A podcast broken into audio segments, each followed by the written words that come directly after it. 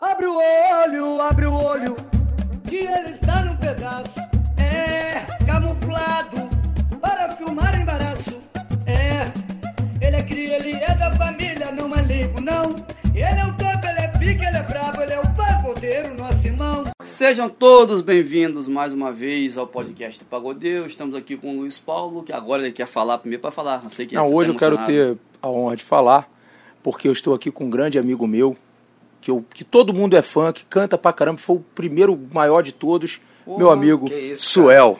Já começou a Exagerou um pouco, muito, né? Vou até Eu tô, eu tô até nervoso. Seja aqui, bem-vindo, um irmão. tenso, né? Tô trêmulo. Tô brincando, brincando. Aqui a gente tá entre amigos, né? Pô, LP eu conheço antes de ser LP, era só Luiz Paulo, agora é LP. Muitos Era anos, clima, né? cara. É, desde o clima, né? 2008, 2009.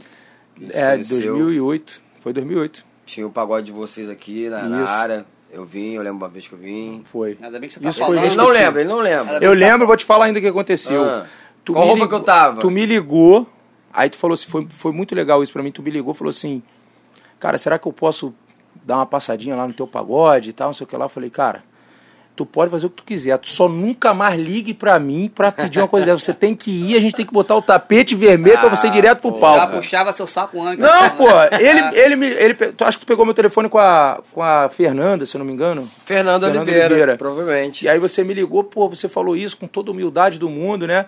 Naquela época você tava naquela transição Pô, que você tinha. bom pra caramba que vocês Pô, tinham, né? era é, porque lotado. o pessoal tá achando que ele tá falando mentira, que já tá tomando porrada aqui. Clima É. diferente, clima diferente. Aí teve um que falou assim, ó. Pá, o clima diferente mesmo foi esse, foi esse negócio todo mesmo. Aí, pelo menos você conhece, tá vendo? Sim, tem- teve uma história bacana, né? Foi, pô. Naquele período ali, várias músicas. Eu lembro, eu muito acompanhava legal, os caras no show também, os, os caras mais bonitos do pagode, cara. Dava raiva, né? Era o grupo mais bonito que tinha, gente. Não tem noção. O Imagina chegou, como toda banda é, teve um tempo, aí tem a reciclagem, vem outros grupos depois. Uhum. Aí vocês chegaram depois, assinaram com a Gold. Sim, Deu um 2010. levante do cavalo 2010. Deu uma porrada e hoje você tá por conta própria, você não tá no escritório mais, tá você e o Alan trabalhando juntos. Você chama ele de Alan, né? Eu só, É falo, Alan, eu só Alan. consigo chamar de É Alan. Alan, Alan. É Alan. Eu nasci Alan, mas fora do Rio. Chama de Alan. Ele eu nasceu Vou Alan. chamar de Alan agora. Mas na verdade era pro Suel te chamar de Alan, né? Porque ele gosta das paradas mais americanas, né? Não, é- Alan Lyman, não é assim não. E hoje, você, aí, aí hoje vocês estão por conta própria. Gerindo a carreira de vocês. Deus na frente e a gente seguindo Qual a ali. diferença que tem um escritório e vocês estarem hoje tomando conta agora? Cara, primeiro, antes de responder a tua pergunta, eu queria falar da importância que a Gold teve na minha Sim, vida. sim. É, em 2010, quando a Gold apa- apareceu, o Imagina Samba estava numa, numa fase muito crítica, né? praticamente é, o grupo estava praticamente acabado. Nas cordas. né? Todo mundo, todo mundo sabe disso. 2000 e- 2010. Foi quando o Sérgio apareceu e começou a fazer um trabalho maravilhoso com a gente.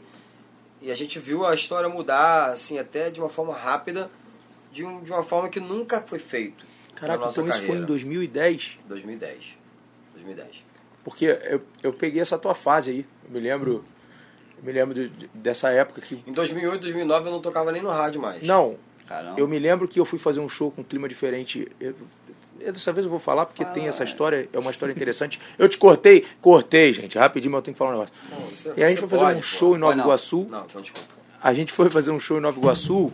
E aí, assim, tinha um engarrafamento, tinha um, eu acho que era polo gastronômico, é isso? Polo gastronômico. Que fica no meio, assim, tem uma Sim. rua que passa pelo canto e É uma um, rua. é um bar. Aí a gente tava com fome e tal, aí falou, pô, aí os meninos falaram, pô, vamos, vamos ver se a gente para aqui pra comer. Até a galera do- dos músicos passarem o som lá, de repente dá tempo de comer. Que a gente parou o carro, eu escutei aquela voz cantando pra caramba. Eu falei assim, Melando pô, gente, essa cara. voz. Mas Essa tem que, melar, é- tem que melar também, pô. Essa eu assisti voz- todos os podcasts que vocês fizeram. É Eu não mesmo. todo mundo. Não, mas não é melar, não. Melar, eu... eu- eu sou teu fã mesmo, É sabe melar, disso. sim. Eu falei assim, eu sou fã do Alan também. Aí eu falei assim, Eu não. tem essa voz é do Suel. Eu lembro que o Ginho, né? Que era o cavaco, Sim. diferente. Eu falei, pô, essa voz é do Suel, sim. Vamos... A gente foi seguindo a sua voz, cara. Ah, Quando eu é. cheguei no, no lugar, só tava ele cantando, as pessoas jantando, ninguém. Tipo assim, as pessoas comendo, tran... e ele. Você tava cantando e o queixinho tava O Queixinho tava vendendo o show naquela mexendo época. no som, assim, sei lá. Não, mexendo no som eu acho improvável. Ele tava do lado, assim, do teu Ele- lado, eu ele não me podia lembro. tá tomando ali, conta, né? É, é, tava ali parado, eu me lembro disso. E eu falei, cara, gente, aquele é o Suel.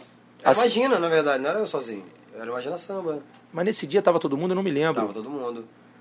Era um pagode que E aí nós sentamos ali. Não, tinha um que era um pagode em cima Não, era embaixo. e, e tinha um que era embaixo, embaixo. que era, no, que era, Era tipo, era, tipo, um- era tipo uma varanda. Tá sabendo nada, hein? Era, era um bar, era um bar que tinha uma, uma cobertura só. É, tinha uma, Era um bar era tipo uma varanda assim, a lateral. É isso mesmo. E aí nós paramos ali pra comer com, com um grupo e tal, e aí fomos falar com o Suel e tal. Pô, aquilo ali.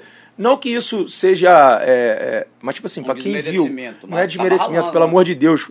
Não, mas aquilo me, me partiu o coração de uma forma, assim, porque é, é- era a minha referência, sacou? E assim, eu não queria ir embora enquanto não acabasse.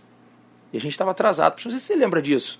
Não lembro não, cara. A gente. A gente, é, a gente conversou pouco, né? Eu não tinha Lembro nem. desse pagode, lógico, foi um período... então, a gente conversou ali. pouco naquele dia que eu não tinha nem coragem de conversar contigo assim, tipo, é o Suel que tá ali.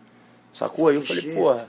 Não, foi foda, foi foda. E foi essa fase aí. Foi, eu acho que isso foi, foi em 2009, porque eu tinha lançado, a gente lançou Amor é Mais em 2009. Foi isso mesmo. Se eu não me engano, foi. 2008, 2009, 2009. Se eu não me engano, isso foi em certeza. 2009. Então, naquela fase ali, a gente tinha esse pagode no... no Paulo Gastronômico. Paulo Gastronômico, Frangolino, era o nome É. do bar. E o pagode era semanal. Então, se um mês tem quatro semanas, a nossa agenda na época tinha quatro shows. Que beleza. A gente só tocava ali. Não, não tinha uma, uma vez ou outra, algum show aparecia e tal, mas tava uma fase. Mas isso foi depois do sucessação que vocês tiveram. Foi, a O que, gente, aconteceu? a gente Pra- apareceu pra mídia em 2002, Sim. né? 2003, 2004, 2005 e 2008 para 2009 a gente realmente ficou completamente fora da mídia, sem aconteceu? tocar no O que rádio. aconteceu pra dar essa baixa, assim? A gente estava sem empresário, né? A gente tinha a Elvira, que a Elvira é uma mãe pra gente até hoje. Conheceu, viu? Minha amiga, É. inclusive. É, fez, Um beijo, pô, Elvira. fez muita coisa maravilhosa na minha vida. É, profissional e pessoal também. Tenho uma gratidão por, por ela que é eterna. Eu amo muito a Elvira. É minha segunda mãe. É, mas, mas não era uma pessoa do mercado. Sim. É uma pessoa que entrou no mercado para ajudar a gente. Ela não tinha interesse de porra nenhuma. Sabe, ela já tinha a grana dela. Não precisava de nada que a gente pudesse dar para ela, a não, Fez ser, coração a não ser a nossa amizade, os momentos que a gente viveu. Sabe, ela queria ver ali aqueles meninos de Nova Iguaçu realizando o sonho. E foi isso que ela fez. Mas ela não era do mercado. Sim. Então, teve um momento que a gente estava só com ela, meio perdidos, todo, todos nós, né? Sem saber o que fazer. E foi esse período que a gente ficou dois anos sem tocar no rádio, eh, sem gravar nada e tal. Eh, e isso reflete na agenda, não tem jeito. Às vezes as pessoas me encontravam e, pô, o grupo acabou. Perguntava, o grupo acabou? Eu falava, não, tá todo mundo vivo, né? Então, enquanto estiver aí, tá- tá- o grupo não acaba, né? O trabalho estava devagar mesmo. Apareceu o, o, o Sérgio. Vou ter que abrir um parêntese, porque eh, essa questão do frangolino aí que a gente tocava no bar e tal, eu tive uma conversa recente com o Leandro Sapucaí, cara, Sim. que ele me falou uma, uma parada que entrou na minha cabeça e não, não sai mais, não vai sair mais. Não é vergonha a gente estar trabalhando com o que a gente sabe fazer. Não, claro que não, pô. Hoje eu você canto pode estar hoje. tocando, você pode cantar na, na, na, na- numa casa, no Madison Square Garden de Nova York, para 10 mil pessoas, e amanhã você pode estar cantando no barzinho para 10 pessoas. Até hoje eu canto Você está defendendo a sua arte. É aquilo que você faz, você é músico, você é cantor, então é isso que você vai fazer, pô. Você vai ali defender o pão de cada dia, Não, independente. só, só pra ninguém me bater, gente. Foi um sentimento Não, de fã. Eu entendo. Eu, eu, eu, na época, eu tava começando o grupo e tal, a música tava na rádio e tal, e eu escutei a voz dele, eu segui a tua voz, e, e foi um sentimento de fã, assim, de, de- eu queria estar ali do teu lado, mas. E eu não tô falando isso nem pra você, Não, eu pelo sei, amor de Deus. pelo amor de Deus. Eu tô falando porque foi uma lição que eu aprendi que o Leandro Sapucaí me ensinou recentemente. Recomeçar, né? Falou, cara, não é vergonha ganhar dinheiro com, com a sua arte, com o seu trabalho, independente de onde, De onde seja. seja, é. Porque, infelizmente, nós, né, nós do pagode, existe aquela coisa, ah, fulano tá morto. Ah, Tá morto com farofa. Existe, existe muito ainda. Pô, a pessoa está trabalhando, cara. Sabe? É o nosso trabalho. A gente tem que. é, nós temos que nos ver como músicos. Não como um artista que está fazendo sucesso naquele momento. Nós, nós somos músicos. Eu nasci músico, vou morrer músico. E eu com 50 anos eu vou estar vou tá cantando. Não sei aonde. Não sei para quantas pessoas. Mas vou estar cantando. Não sei nem se vou estar cantando bem. É. Mas vou estar cantando, pô. Sabe? Nós, a gente é isso. Então, eu não me envergonho. Você perguntou, pô, pode, pode falar? Pô, se não quiser, eu corto. Você perguntou antes de falar do É, porque. Eu não tenho vergonha da minha história. E ninguém pode ter vergonha da sua história, porque o frangolino, aquela, aquelas pessoas ali jantando, que estavam cagando pra gente. Mano, aquilo ali me construiu hoje, pô. Tem um pouquinho do frangolino aqui comigo até hoje. É, o DVD no Citibank Hall, que foi um momento incrível. Assinamos contrato com a Warner no camarim, estourou champanhe. Aquilo ali me construiu tava ser o que eu Gold. sou. Já tava na Gold. Me construiu pra ser o que eu sou hoje, pra ser o que eu sou hoje, mas o frangolino também, sabe? Quando eu tocava é, num, num barzinho em Nova Iguaçu que não tinha nem caixa de retorno, que quando passava o ônibus, o ônibus parava no Ah, ponto, é. o som batia no ônibus e voltava, a gente ficava feliz da vida que a gente conseguia se ouvir. Caramba. E quando o ônibus ia embora, era uma tristeza que o som ia embora junto. A gente tocava sem se ouvir. Isso tudo me construiu. Não posso ter vergonha da minha história. E tem uma lenda urbana aí que não sei se é verdade, vamos saber agora. Que falar que quando você foi assinar com o Gold, eu acho, mas seu carro tá sem gasolina, é verdade? Ou é mentira? Já Não. ouviu essa história? Não, não ouvi não, Já mas é ouviu? quase, quase isso, quase isso. É, é, na gravação do DVD, Sim. não na gravação, né? Uma semana antes do DVD, da gravação do DVD, a gente foi escolher o repertório com o Lele e Bruno, finalizar, né? Que eles que produziram o DVD. Sim. Ali no Península. Quem é, quem é do Rio conhece a barra ali, sabe que o Península é um condomínio que fica próximo ao, ao Citibank Hall. Né? O, o shopping ali que tem o Citibank Hall. E aí a gente acabou de escolher o repertório, fomos embora. Tava o Guiné, se não me engano, o Leandrinho e Marquinhos no meu carro. E a gente voltando para casa, meu carro enguiçou. Agora eu não lembro se foi de gasolina ou se o carro tava fudido mesmo, não sei. Meu carro enguiçou, ironicamente, em frente ao Citibank. E a gente tava com o carro enguiçado, olhando para a placa, anunciando Imagina Samba, gravação de DVD. Com a tua foto. Empurrando o carro, uma, imagina semana só. de- uma semana depois daquilo. Empurrar o carro. ah, tá Na semana da gravação, a gente tava ali com o carro enguiçado Caramba. e olhando aquela placa ali e tal.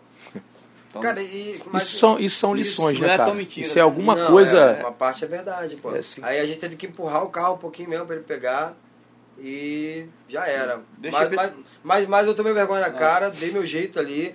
E na gravação do DVD eu tava com outro carro. É, mas- mas eu tenho uma história de carro tua também. um carro ali. História de lá na caixa, É, pode caixa. tava né? soltando pipa, Pode. eu não morava aqui, morava na minha mãe, minha mãe aqui perto. Aí eu tava eu, meu primo Leozinho soltando pipa. Aí de repente, o telefone toca o Suel. Eu, Fala, Suel. Ih, tô enguiçado. Aí ele, cara, porra, me ajuda aqui, cara. Tô enguiçado. Falei, que isso, cara? Que enguiçado? Aí ele, tô enguiçado aqui no posto do McDonald's, aqui, no McDonald's aqui na, em Ca- Pilares. Cara, é- é- Tu lembra disso, cara?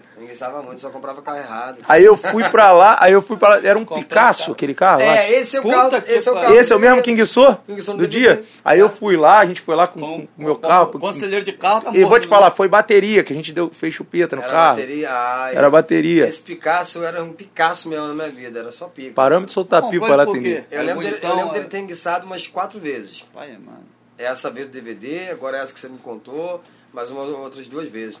Então, na verdade, foi aquela fase que. Tava dando tudo errado, Que né? a gente estava muito em baixa. O, a Gold já tinha começado a fazer um trabalho, mas ainda não. Não tinha Não tava, surtido tinha, efeito tinha ainda. que pagar tinha o que estava devendo antes, né? As dívidas Sim. que a gente fez, foi pagando tudo e tal. Engraçado, mas está sendo interessante, porque eu, não, eu achava que não era tão, tão distante assim. Foi em 2010, então. Sim, Sim, foi 2000 e... e- Não, 2010. Caraca. Então, Mas acabou, não, primeira peraí, eu vez. não, nem, nem respondi Termina, aquela... termina então, termina. Não respondi aquela que você perguntou. Qual que foi? Né? A, gente, a gente vai A emendando gente já um vai outro. é isso mesmo. Não A vai pergunta embora. que você fez foi sobre a gestão da minha carreira. Sim, sim, termina né? então, termina. Que aí eu comecei a falar do Gold, falei do Leandro, Frangolino. Vai no carro. É, é muito Vai. aí, parou Vai, no vai. carro. Não, agora a gente fica calado, deixa o cara falar. Falar. Não, então, mas não tem como falar da minha, do, do meu presente Sim. sem falar do meu passado, né? Não tem jeito. E, e a Gold, o Sérgio, me ensinou muita coisa, cara. Além, além de ter é, ressuscitado a minha carreira, né? Que eu, se não fosse ele aparecer naquele momento ali, eu não sei se, se eu estaria Aqui hoje. como eu tô hoje. Então, eu, eu não posso falar do Suel Anima, que hoje está fazendo a gestão da minha da carreira, sem falar do Sérgio da Gold. Pô. Eu sou muito grato pelo trabalho que eles fizeram, né? Me ensinaram muita coisa, aprendi muita coisa, vivenciei muita coisa a partir dali. Comecei a tocar nos grandes festivais, Samba Recife, Samba Manaus, né, Samba Belém, coisa que eu, que eu sonhava em fazer, a gente conseguiu chegar juntos. Então, tenho muita gratidão pela Gold, pelo Sérgio, pela Lana, né, pelo trabalho que todo mundo fez ali com, com, com Imagina. Agora, é, o trabalho, a gestão que a gente está fazendo aí, Hoje. Alan, cara, tá sendo maravilhoso porque a gente tá com um gás danado, sabe? Renovou a. É, tem uma sensação assim, pô, vamos fazer aqui a, nossa parada, né, o, o, o nosso trabalho, tem, tem um sabor especial. A responsabilidade aumenta pra caraca, né? Só que a gente começa a, a entender os dois lados, né? O, o pensamento de um artista e o pensamento do empresário. Empresário. Muitas vezes, quando você só é artista, você não tem a visão que o empresário tem. Às vezes fica até puto, né? E o cara Pô, tá trabalhando pra caramba. Agora a gente entende, mano, o que, que tem que fazer, o que, que o empresário passa, que às vezes o artista não entende, e hoje é tudo uma coisa só, né? Tudo, tudo passa por mim, eu fico sabendo de tudo, o Alan me passa tudo também, o cara que, que é, é o responsável hoje, junto com o Rafa, que também Essa tá gestão aqui. tá há quanto tempo já? Cinco meses. Cinco meses, né? Cinco meses. O primeiro desafio foi a live. É. Putz. Assim que eu saí da Gold, tava naquela fase de live ainda. Eu falei, mano, eu preciso fazer uma live. Eu já tinha feito. A primeira live que eu fiz foi, foi com o Thiago Soares, Sim, que sim. foi uma live maneira pra caramba. Muito boa aquela live. É, e a segunda live que eu fiz foi com Trilogia, que também foi maneiríssima. Só que eu não tinha feito uma sozinho. Parecia que eu não tinha condições de fazer uma sozinho. Aquela de volta 2002. É. Puta que E pariu. tinha, Foi né? Foda. Tinha condições. Foda live. Falei, mano, a gente tem que fazer uma live.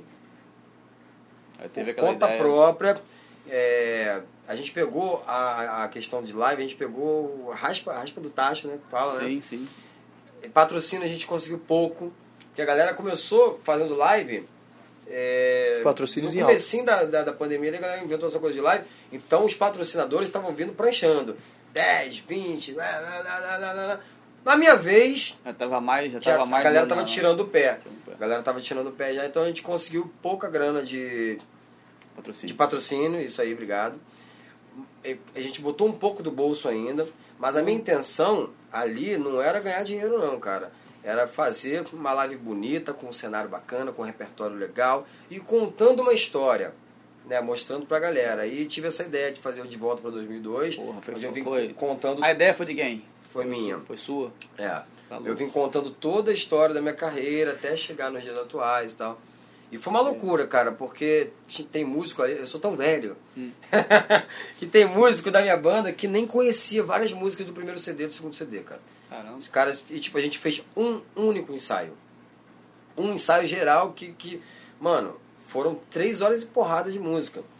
Foi muita Não dava coisa. pra ficar tipo, ah, para, ensaio de novo. Não, era assim, bora, mano, bora, bora, porque tá, tá contando a hora do estúdio, tem que montar amanhã. Foi um dia antes da live o ensaio. Graças a Deus deu tudo certo. Inclusive, deixa eu divulgar aqui que a, a live tá disponível no meu canal ainda. E também tá no Spotify, tá, gente? No Spotify a gente cortou metadinha das músicas pra ficar mais compacto, etc. A live foi muito boa. Pra mim foi Pô, uma das melhores, né? cara, Porque vocês estão aqui ah, não. obrigado, é porque, bicho, assim, aquele repertório ali eu ouvi tudo, cara. Eu ouvi o primeiro CD todo, o segundo. Vira e mexe, eu tô ouvindo na história lá, o Marco, você lá, quase chorando lá, ouvindo as músicas. Não, e depois, da- quando a live acabou, mano, foi um peso assim que saiu das minhas, das minhas costas, cara. Porque foi a primeira sensação assim de dever cumprido da, da nova gestão, Gestão. nossa, né? Porque eh, o tempo todo a gente pensa assim, cara, vai dar uma merda. Em algum momento vai dar uma merda grande. Ao, ao vivo é a merda mesmo. Porque, não, não, não só a questão da live, é, da da live acontecendo ali ao vivo, mas a live, o projeto Entendi. da live, né?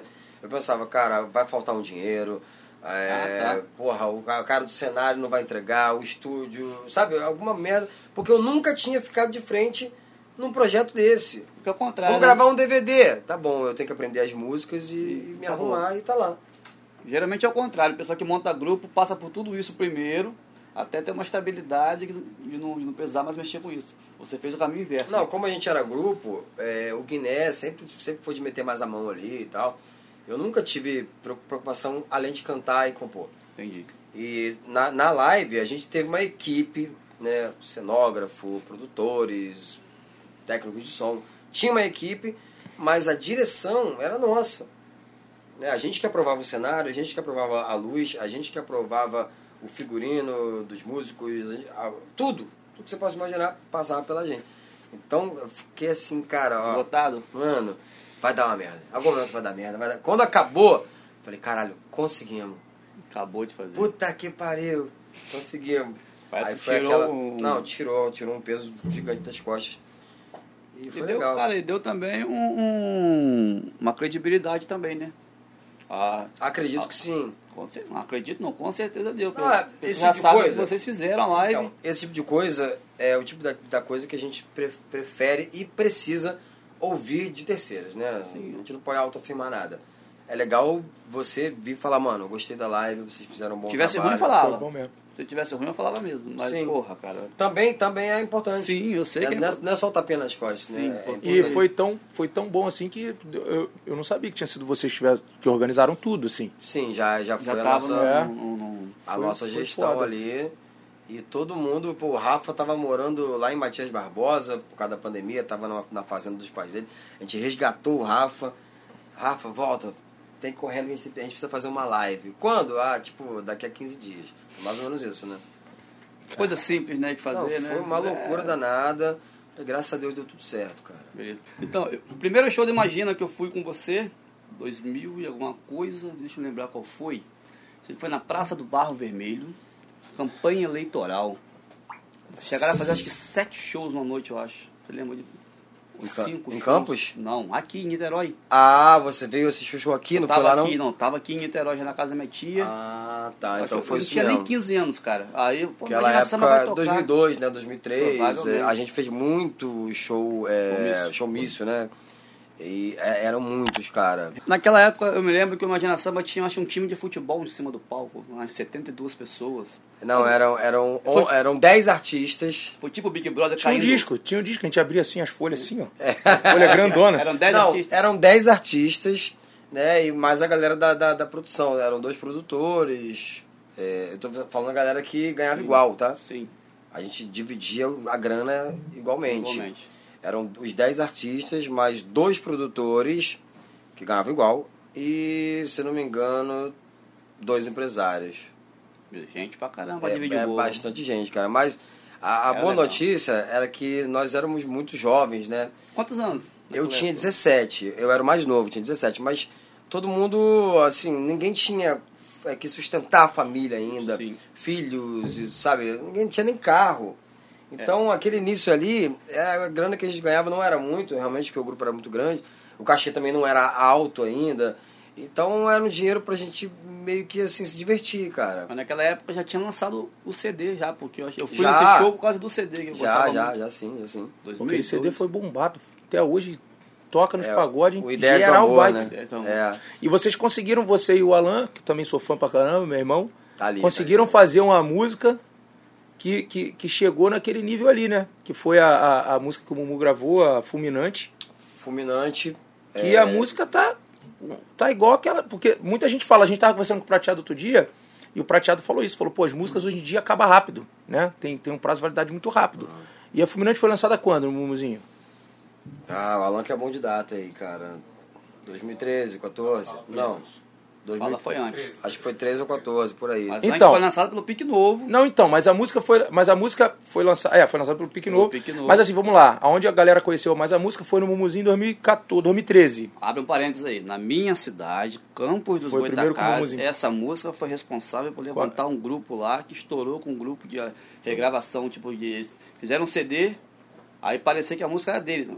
Virou música dele de trabalho. Mas já tinha sido gravada pelo Mumu? Não, eles gravaram na versão do, do Pique Novo. Tá.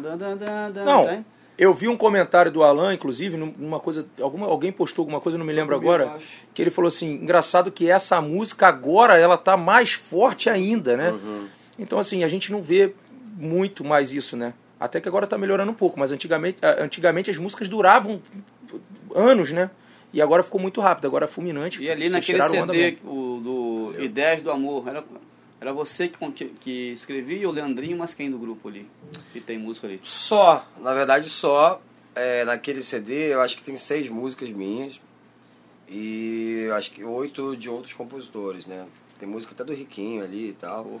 É, tem é um, é um disco bastante diversificado assim com relação a essa coisa de compositor porque até tem um, um mito que a galera acha que eu só gravo música minha né? isso me acompanha desde o início da carreira eu gravo muitas músicas minhas desde sempre né como esse o primeiro primeiro CD eu gravei seis né É, eu gravei quando eu falo que eu gravei parece que eu exigi na verdade o Leandro Sapucaí foi o Produtor, produtor né? desse- dessa época é, eu, eu levei minhas músicas mostrei minhas músicas E ele foi gostando e foi colocando. Deu certo. Não era eu que exigia ser gravado e tudo mais. E acabou que, inevitavelmente, criou uma característica, cara. Né? Então, todos os meus discos, imagina, solo também, eu nunca fiz um disco auto- 100% autoral. Né? Porque eu já ouvi, tem tempo que eu não ouço isso, mas eu já ouvi, tipo, ah, mas o Suel só não grava música de ninguém. Ele só grava música dele. Pô, isso é a maior inverdade que tem. Uma das inverdades que tem a meu respeito. A outra inverdade- Essa é uma delas. outra- Ó, Pretexto, eu Sim. considero que é um dos meus maiores sucessos, Sim. né? Na época do Imagina e tal, a música do Thiaguinho. Thiaguinho Dan, não é? Thiaguinho e Dan. Sim. Thiaguinho e Dan. Você não tem noção, Thiaguinho e Dan. É, não foi homem pra te merecer. Bruno Cardoso, Sérgio Júnior. E tem mais um compositor agora que eu, eu acho que é o Thiago Silva. Me perdoe se eu, se eu estiver enganado, mas acho que é isso. É, e outras músicas também lá de trás, cara. É, sabe, de, de outros álbuns que são de outros compositores também. Então, não tem essa de só gravar música minha, não. Outra inverdade é que você é marrento, né? Algu- Alguns falam assim, você é marrento pra caralho. Eu conheci vocês depois da página, não conheci antes. E esse mito aí da marra do céu, o que, que acontece aí? Então, é, tem muita coisa que a gente não sabe o que falam da gente, né? Sim. Quando, quando falam de você e você fica sabendo, já falaram cinco anos atrás. Estão falando cinco Até anos. chegar. Até chegar em você, você já ganhou aquela fama, não sabe nem o que está se passando. É, e eu sempre fui um cara muito comedido, sabe? Um cara muito na minha, é, tímido, tímido pra caramba. E depois que eu superei a timidez, ficou ainda aquele lance de, pô, vou chegar e vou ficar na minha. Sabe? Até porque é, agora eu tô tirando um pouco isso da minha cabeça, mas até um tempo atrás eu achava que as pessoas não sabiam quem eu era. Só quando eu pegava o microfone, ó, vou cantar aqui uma música minha. Ah, duvido. Ah, você é aquele cara. Eu achava que as pessoas não sabiam quem, quem eu era. Então, por cons- consequência disso, eu falava, pô, não vou chegar fazendo ah, estadalhado, porque vão achar que eu quero me exibir. Sim. Sabe? Eu tinha esse pensamento. Então, eu sempre fiquei na minha, em todos os lugares que eu cheguei. E, infelizmente, muita gente acha que, que era marra, que eu sou metido e tal. Mas, cara, é, quem me conhece a fundo mesmo Nunca foi marrento. sabe que eu sou um cara brincalhão, é um cara que gosta de resenha, eu adoro receber as pessoas na minha casa pra tomar uma cerveja e ficar lá de boa, enfim. Vou lá. Então, é, tá faltando vocês irem lá, cara. Metido eu, né? Bora lá. Você é metido aqui, esse cara é metido. Não, é brincadeira, cara. É, acho que quem não me conhece pode se enganar com o meu jeito. A coisa que eu tô trabalhando também pra não passar essa, Imagem, né? essa imagem, né? Na verdade, você é tímido, né, cara? É, Mesmo já- sendo quem você é. Já deixei de ser muito do que eu era, né? Eu era muito tímido, cara. Pra você ter ideia, no começo do Imagina, eu só cantava. Quem falava, mandava abraço pra alguém. Isso é época de barzinho e tal. Quando, ah, esqueceram a chave, não sei do que. Seu carro está bloqueando a passagem ali e tal. Mandar um abraço pro fulano que tá aí. Tudo isso quem falava era o Guiné. Caramba. Eu não conseguia falar. Eu cantava, na hora de falar, o Guiné que era o porta-voz de tudo, porque eu tinha essa trava de falar com as pessoas, de conversar. né? E aí, eu, de uns anos pra cá, eu fui perdendo isso, a timidez. Eu, não- hoje eu não me considero mais um cara é, tímido, mas ainda, sou- ainda sou um cara Comedido. reservado, comedido, reservado e tal. Coisa que eu também tô mudando. É, sua voz, a primeira vez que eu ouvi o Suel cantar foi numa rádio, não sei se foi Tropical, foi Mania, que é de Campos, cantando Duvido com swing e simpatia no acústico. Mania. Foi Mania? Rádio Mania, com swing simpatia. Essa gravação, eu não sei se na minha cidade, eu acho que ele levou vocês uns 5, 6 degraus. Aqui Caraca. também foi assim? Ou, ou- explodiu essa, essa, essa versão ou será que foi só em Campos? Hum, hum, não sei se, se foi essa versão, né? Mas na época que a gente lançou a música do Vidro, inclusive eu não queria. Ué. É, não, eu não só eu, o grupo todo não queria. Essa música é tua sozinho. Essa música é minha. E eu não queria gravar ela. Porque, na- olha, olha como é que é, cara. Acho que é Deus, É né? porrada Deus até Deus hoje. é maravilhoso. Tá no meu repertório. Sim. Porrada até hoje. Ah, graças a Deus, cara. É, mas olha como é que Deus, Deus é maravilhoso. Naquela época, em 2001, 2002, o Imagina Samba, como nós tocávamos muito em bares lá em Nova Iguaçu, onde nossa cidade e tal, era um público muito muito maduro, né? Coroado e tal, não sei o quê. Então a gente tocava muito samba de raiz e a gente achava que a gente era samba de raiz. entendi. Só que ao mesmo tempo que nós achávamos que éramos samba de raiz, quando eu ia fazer música, eu fazia música romântica. Porque eu via muito Soueto, o Belo foi uma influência gigantesca pra mim, o Alexandre Pires, o Exalta Samba, mas a gente tocava, assim, era, era- eram quatro sets, né? de uma hora. Quatro sets de uma hora. Tá igual agora, E voltou um tudo. intervalo a gente ganhava um, um pratinho assim de linguiça com batata. Um, um assim, imagina, dividir Sério pra 10, mesmo? cara. Sério. O pessoal usa muito esse clichê da batata, da Sério? linguiça. Mas a batata era, era, não era frita, não, era cozida. Ah, tá. Sério, mas era um pratinho desse Quatro tamanho. sets de uma hora. Quantos de intervalo cada um? Você lembra? 15 Meia hora. 15 minutos de intervalo. Mas pra que que faz um intervalo? 15 então? minutos, minutos de fazia intervalo. 15 minutos. Mas por que Eu acho que é pra galera beber mais. É, pra galera beber um Porque pouquinho. quando o pagode tá rolando, a galera fica meio que ali cantando e aí vai esquecendo de beber. 15 minutos pra todo mundo ir no banheiro, pedir mais cerveja, aí volta o pagode. Aí voltando, a gente achava que era samba de raiz, porque a gente, metade desse, desse repertório, de, de, de quatro horas, era samba de raiz. Jovelina, Lindo Cruz, Sombrinha, Fundo de Quintal pra caraca, o Mig Neto, por aí vai. Na hora de compor, eu compunha música romântica. Mostrei todas elas pro Leandro, e quando ele falou, essa música aqui vai ser foda, duvido. Eu falei, duvido. Não vai, pô, não, Logo essa. é muito romântica, não tem nada a ver com a gente, falei pra ele. É muito romântica, nós não somos românticos. Ele, pô, canta. Você é, cara. Faz o seguinte, canta. Ele falou, canta, faz tua parte, deixa que eu faça a, A visão do produtor, né? É. Aí, a gente entrou nesse assunto por quê? Você tinha perguntado da música. Da, da, da, Da- da rádio. Da mania. Da tá. mania. A música começou a tocar no, no rádio. Cara, em duas semanas estava todo mundo comentando. Música nova do Belo. Ai. Caraca, vocês ouviram a música nova do parecido, Belo? né? Lá, lá, lá. Eu, eu já tinha o cabelo loiro na época. Acabou de lascar. As pessoas falavam porque eu estava imitando o Belo, eu não, eu não imitava ele, pelo menos não É que conscientemente. você, é que você ouvia muito, né? Eu ouvia pra caraca. Eu ouvia muito Alexandre Pires, eu ficava com aqueles mesmos trejeitos Eu ali. falava, é pra Mas- caraca ou pra caralho? Pode É pra falar caralho, qualquer um, né? Tá, eu Mas será que era eu ouvia por- muito Belo, cara. Mas o pessoal falava isso por causa do, do melismo das coisas ou por causa do timbre também, que é mais Por grave causa também? do timbre, por causa do timbre, porque naquela época o meu, time- meu time mudou pra caramba, né? Meu timbre mudou muito. Que muda tanto, não, não.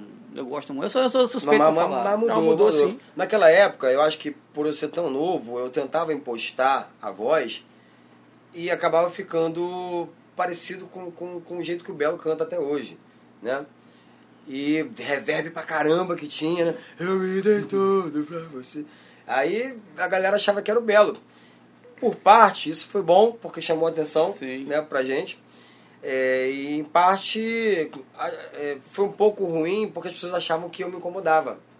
Ah, porque cara, nunca liguei. Me perguntavam isso pra caramba, você imita o Belo, você fica chateado. Cara, não, vocês estão me comparando com o Belo, pô, eu tô bem pra caraca, né, mano? Porque o Belo, pra mim, é um, Tá ruim de é comparação. um dos né? maiores cantores que eu conheço, né? De todos os gêneros e tudo mais. Aí a música, em, sei lá, em um mês ela tava estouradaça no Rio todo. A imaginação só tocava em Nova Organicamente, Iguaçu. organicamente você se organizaram. Não, orgânico, cara. Só tocava no rádio mesmo, na Mania e na FM o Dia. É, a gente Mas não tinha nem antigamente feito era um muito trabalho. forte, cara. A gente não, né, eu não lembro de ter, de ter tido um trabalho tipo, de tocar em São Paulo, de tocar em Porto Alegre, sabe, em Salvador.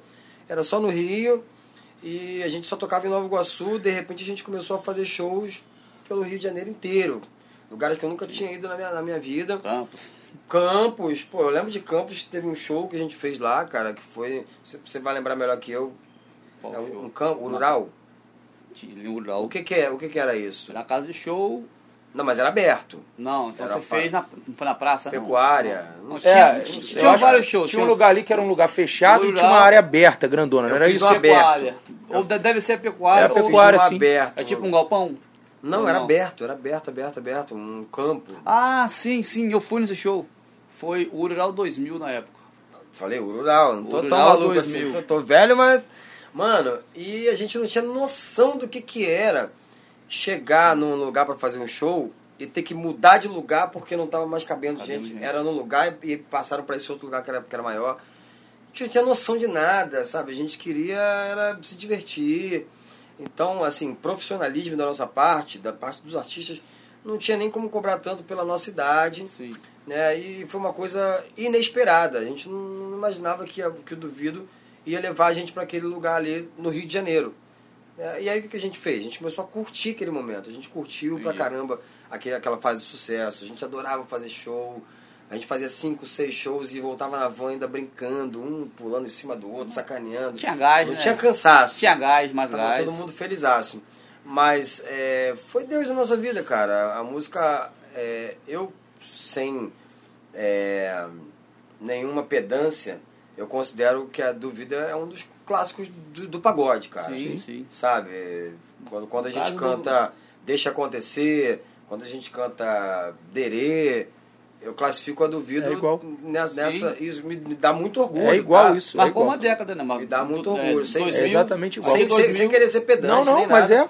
Mas eu fico feliz pra caramba e orgulhoso, porque já teve uma época da minha vida que eu falei assim, pô, não aguento mais cantar essa música, duvido, cara. Pô, canta essa música há não sei quantos anos, a mesma música. Só que a gente vai ficando mais maduro e a gente vai tendo consciência das coisas. Hoje, mano, é, um, é o maior tesouro que eu tenho na, na minha, minha vida, é a música do vida, a música Para de Pirraça. Toda vez que eu canto, depois de 18 anos cantando, É estouro. quando eu começo a cantar o refrão, que a galera canta junto, pô, meu coração enche de alegria. De verdade, eu falo, caraca, mano, eu Como é não que pode imaginava atravessou isso tudo? que Para 18 de anos pirraça. atrás, quando eu escrevi essa música, tinha dente separado, era pô, uns 20 quilos mais magro, né? Imaginava que hoje eu estaria aqui cantando essa mesma música. Cabelo mais galera- amarelo. É, o cabelo era mais amarelo, espinha pra caralho. Pô, só, é muito, cara. é muito- essa- essas músicas são muito Mano, bombadas na rua. Essa sensação, ela não tem preço, cara. De estar, de tá, inclusive, pessoas que, na época que essa música fez sucesso, na época que essa música do Vido foi lançada, pessoas que talvez eram bebês, cara, criança. Com certeza. Sabe? E hoje já estão curtindo cantando, é. à noite e tal, e estão cantando essa música. Então eu, eu me retrato de ter falado pra mim mesmo que não aguentava mais cantar essa música, que é, Não, é porque, é porque, é o meu tesouro, é cara. porque pra gente é um pouco Não mais... só pra mim, pra mim e pra Não, imaginação. Pra gente é um pouco tem mais complicado, porque a compositor. gente canta sempre essa música, mas a galera que tá ali quer ouvir a música. ouvir a música. E você não tá cantando pra mesma pessoa, talvez, assim, pode ser que tenha uma ou outra que fica te seguindo, mas a maioria das pessoas Uhum. É, que o vão público ali, vai mudando. o público vai Mas vou te mudando. falar, hoje eu canto pra eles e pra mim também. Porque é o que eu falei aqui. Cada, cada lugar diferente que eu vou E tu viu ali o menino, e né? canto e tem a, a resposta do público numa música de 18 anos, Sinal que eu deu falo, certo. caraca, né? mano, eu não posso parar de cantar essa música realmente. Esse menino eu levei que ele bom pra... que, ela- le- que ela existe. Levei esse menino pra cantar comigo lá no... Explica quem é o menino. É o, é o Gabriel Detone, se te apresentei ele ali, Sim, porque ele ficou, talentoso. ele ficou alucinado que eu falei que o Suel ia vir aqui. Não pode chorar, ele, não. Ele ficou sentado ali, mas você vê que ele não cara. levantou, não fez nada enquanto a gente não falou pra ele. E é tipo assim. E aí quando ele entrou, quando ele subiu no palco ali comigo ali a primeira vez, a primeira música que ele cantou foi Duvido. Sério? Por Deus do céu, pô. Caraca. Por isso que eu falei, canta a tua. E tu falou, qual? Eu falei, canta Duvido, porque ele cantou lá e todo mundo. E, e ele canta muito bem, você viu, né? Canta bem pra caramba, compõe Pô, bem pra Você tá caraca. preparado já pra Inclusive, daqui a obrigado, pouco, né? daqui a pouco chegar assim, ó, uma pessoa, tipo assim, uns 15 anos, pô, minha mãe, eu, eu via muito você quando era pequena. Isso já acontece. Isso já acontece comigo. né? Já acontece, 2000, cara. 20, duas décadas. É, porque eu tenho, hoje eu tenho 36 anos. Então, quem tinha 17, por exemplo, Sim. 18, tem a mesma idade que eu. Sim. Eu já tenho filho. Né, eu tive filho até, até com uma idade avançada, que foi agora meu filho vai fazer um ano em março. Mas tem gente que já tem dois, três filhos. E curti assim. Acontece direto. É maneiro? Você... Ah, eu acho foda. Acho foda porque mostra que o meu trabalho, graças a Deus, não parou. Sim. Né? Não parou no tempo, não, não- vai atravessando gerações. E naquela época também o Belo gravou o Ainda, Ainda é cedo pra dizer bye bye. E aí a cabeça fica como? O Belo estourar muito, Então. estourar número top 1 na época. Eu vou dizer uma coisa que eu nunca, eu nunca falei. Na verdade, aqui, esse, esse bate-papo é, é, é É todo assim, isso, né? é, é Feito de, de coisas que a gente Tem. não fala em qualquer lugar. É, cara, eu, uma coisa que eu não tinha era malícia, Sim. sabe? De enxergar, tipo, cara, isso que está acontecendo não é comum. Não é com todo mundo, não é toda hora, não é fácil. Só que, é o que eu falei no começo, a gente fazia música por diversão. Então, quando o Belo gravou essa música, Ainda é Cedo Pra Dizer Bye Bye, óbvio que eu achei foda ver o meu ídolo cantando uma música que eu, que eu escrevi, que eu tinha gravado e tudo mais. Mas eu não entendia o tamanho daquilo, de verdade, sabe? A relevância que tinha. O Belo tá gravando a música. Não sei se isso foi ruim, se foi bom, né? Porque eu também po- podia, de repente, perder a humildade, não, não ser um cara pé no Virar chão. a cabeça. Virar a cabeça, não, agora eu sou pica, porque o Belo... Não tinha essa parada. Eu falava, pô, maneirão, cara. Legal, o Belo gravou música minha. Mas nunca, nunca Tu não sabia o quanto era maneiro de fato. De fato. Tu sabia que era exatamente. maneiro, pô, maneiro, mas era gigantesco. Como a- É, cara. Você é- tava acertando Não é que eu não muito. dava valor também, não. É, é- tem que explicar bem, porque É, porque é é complicado. Senão vem um dava filho da puta, pega aqui um corte seu É. vai falar que você tá é, falando merda. tipo, né? ingrato, não sei o quê. É. Não, eu dava maior valor, cara. Tinha, tinha e tenho maior orgulho. Mas eu não tinha. Aquilo não me definia como, tipo, mano, agora eu sou o cara. sabe? E entrei no Belo, entrei no, no fulano e acabou. Não, pra mim era uma coisa legal, comum, normal, sabe?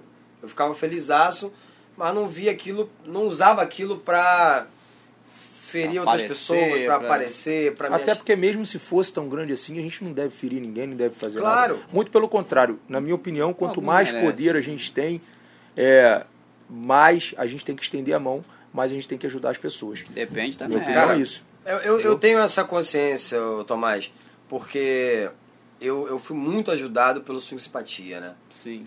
Então, é, tudo começou em Nova Iguaçu, eles também são de lá. Eu bati na porta do Luciano, cara. Não sei se vocês viram, teve uma fã da Anitta que foi lá no quarto dela em Nova Sim. York, bateu na porta e ela abriu assim, ah, eu vim tirar uma foto com você, não sei o quê. Aí viralizou e tal. Eu já fiz isso, pô. Alan também. Mas no caso foi no camarim, Gustavo Lins e tudo mais, né? Até o meu. A gente não se conhecia. Mas eu fui na casa do cara, pô. Incomodar o cara no momento de descanso dele, do Luciano. Sim. Fui lá bater na porta. Ele é muito maneiro, né, cara? Pô, eu, eu, eu sou cantor também, eu sou músico, não sei o que. Ele podia falar, mano, legal, é mas. seu. Pô, Vou fazer o que aqui? O, cara tá na casa dele, eu invadi a privacidade do cara, tá?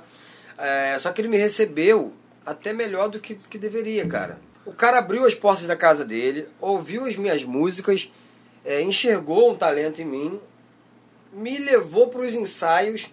Caramba. Eu cantava nos ensaios do Cinco Simpatia, aquilo ali pra mim foi uma escola do caralho. Que isso. E ainda mais, ele me levava para os shows do Swing Simpatia, lugares que eu só escutava na rádio. RGB, não sei mais aonde, não sei o que, Rio Sampa, eu só escutava no rádio esses lugares.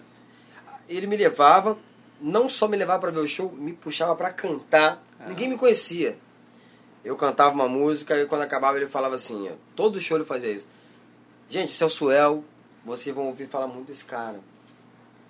E tipo, mano, o cara não ganhou nada pra fazer isso.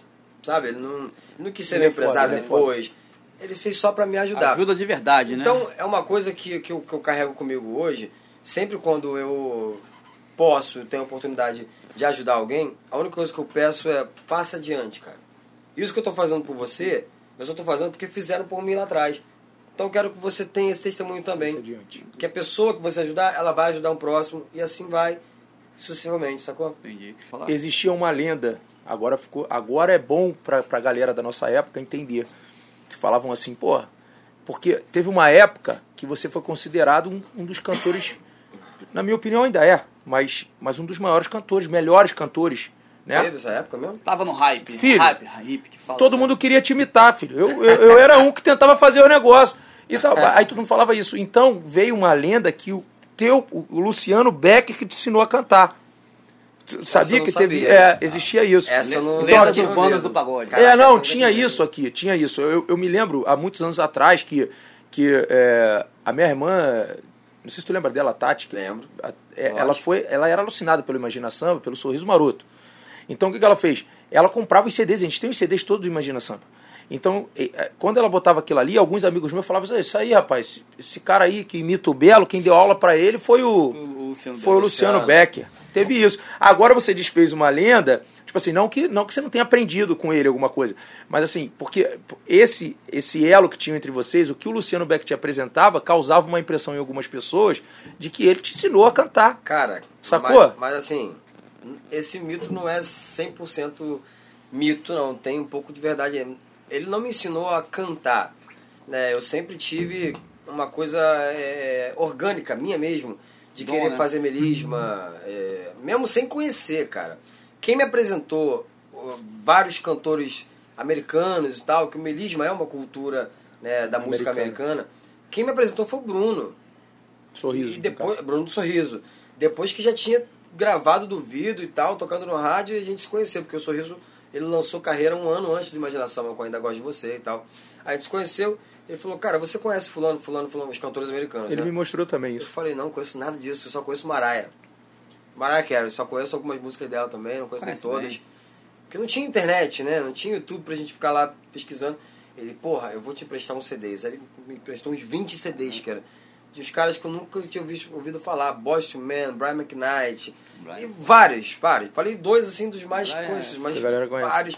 Aí aquilo ali eu fui, ah, que legal, pô, e, fui sugando aquilo ali. Tem até um vídeo teu do Alan e Do eu Duca. tenho esse vídeo, é. do Cantando, Duca, é, né? uma música do Boy Instrumento e Eu tal. tenho esse vídeo, sabe? Então o Bruno, o Bruno me apresentou esses cantores, me ajudou pra caramba nesse- pra, pra agregar na, na minha arte. Mas o Luciano, ele me ensinou muito mais do que cantar, cara. Muito mais do que cantar. Eu imitava ele, eu queria me vestir igual a ele, pô. O Swing Simpatia, eles usavam calças coloridas. A gente foi, imaginação, né? A gente foi lá na mesma costureira que eles, que eles tinham em Nova Iguaçu, que era da família deles ali. A gente descobriu quem era a costureira. Então, a gente quer também a calça cor de abóbora, laranja, vermelha, igual, igual a deles. Que beleza. hein? A gente queria ser o Swing Simpatia 2, né? Sei. Então, cantar, não, eu já tinha uma coisa muito minha de cantar, mas o resto eu imitava ele em tudo, cara. Eu imitava dançando, eu imitava em tudo, porque era a minha maior referência. O cara próximo ali, pô, eu ia na casa dele quase todo dia. Eu tava falando com ele esses dias, foi meu aniversário, ele mandou uma mensagem pra mim. Ontem foi seu aniversário, né? É, ontem, no caso, né? E ele mandou uma mensagem me zoando, porque o Luciano Becker, o Becker é um, é um nome artístico, né? Sim. Não é o nome dele verdadeiro. E aí eu também criei um nome artístico pra mim. É. Não vou falar aqui qual é, porque isso vai ser usado contra mim, então não Falar, agora você vai falar. Não vou falar, cara. Era Suel, nananã. Suel é um Ah, negócio aí. Eita. Só por causa do Luciano Becker. Eu falei, não, também, ele, ele é Becker, Eu então vou perguntar tem que ele. ser... Eu vou perguntar É, ele. pergunta ele depois. Vou Pra você ter ideia, assim, da referência que, o- que o Swing Simpatia foi na nossa Uma vida, referência cara. local, né, bicho? Nova Iguaçu, Sim, né, cara? queria ser, eu queria ser ele. O pessoal tem pegado muito no pé de, de você viajar muito. Se você tá devendo alguma agência de viagem, você tá... De eu viajar, como assim É, viajar? O pessoal fala, pô, só, só vive viajando e tal. Ah, Críticas em rede social. Estados Unidos, né? Sim, Especialmente. É alguém Já- dali de alguma agência que você deixou de pagar? Não, graças coisa? a Deus não, cara. Tá tudo em dia? Tá, tu- tá tudo em dia. E quando não tá em dia também a gente não viaja, né? A gente fica em casa direitinho. Eu já, eu já ouvi algumas coisas assim nesse sentido. Ah, pô, toda hora você quer ir pros Estados Unidos. Teve um cara que comentou. Também quero.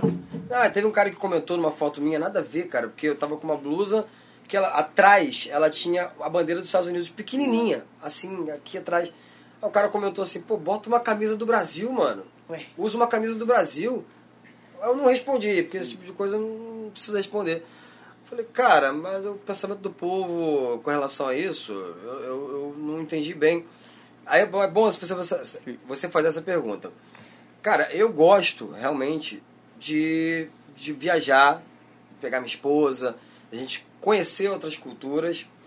Eu acho que é importante para qualquer pessoa, né? É, e ainda mais os Estados Unidos é um lugar que a, porra, a música, porra, é, ela fala muito comigo, mexe muito comigo a música americana. Inclusive, eu trago é, referências pro meu trabalho o tempo todo.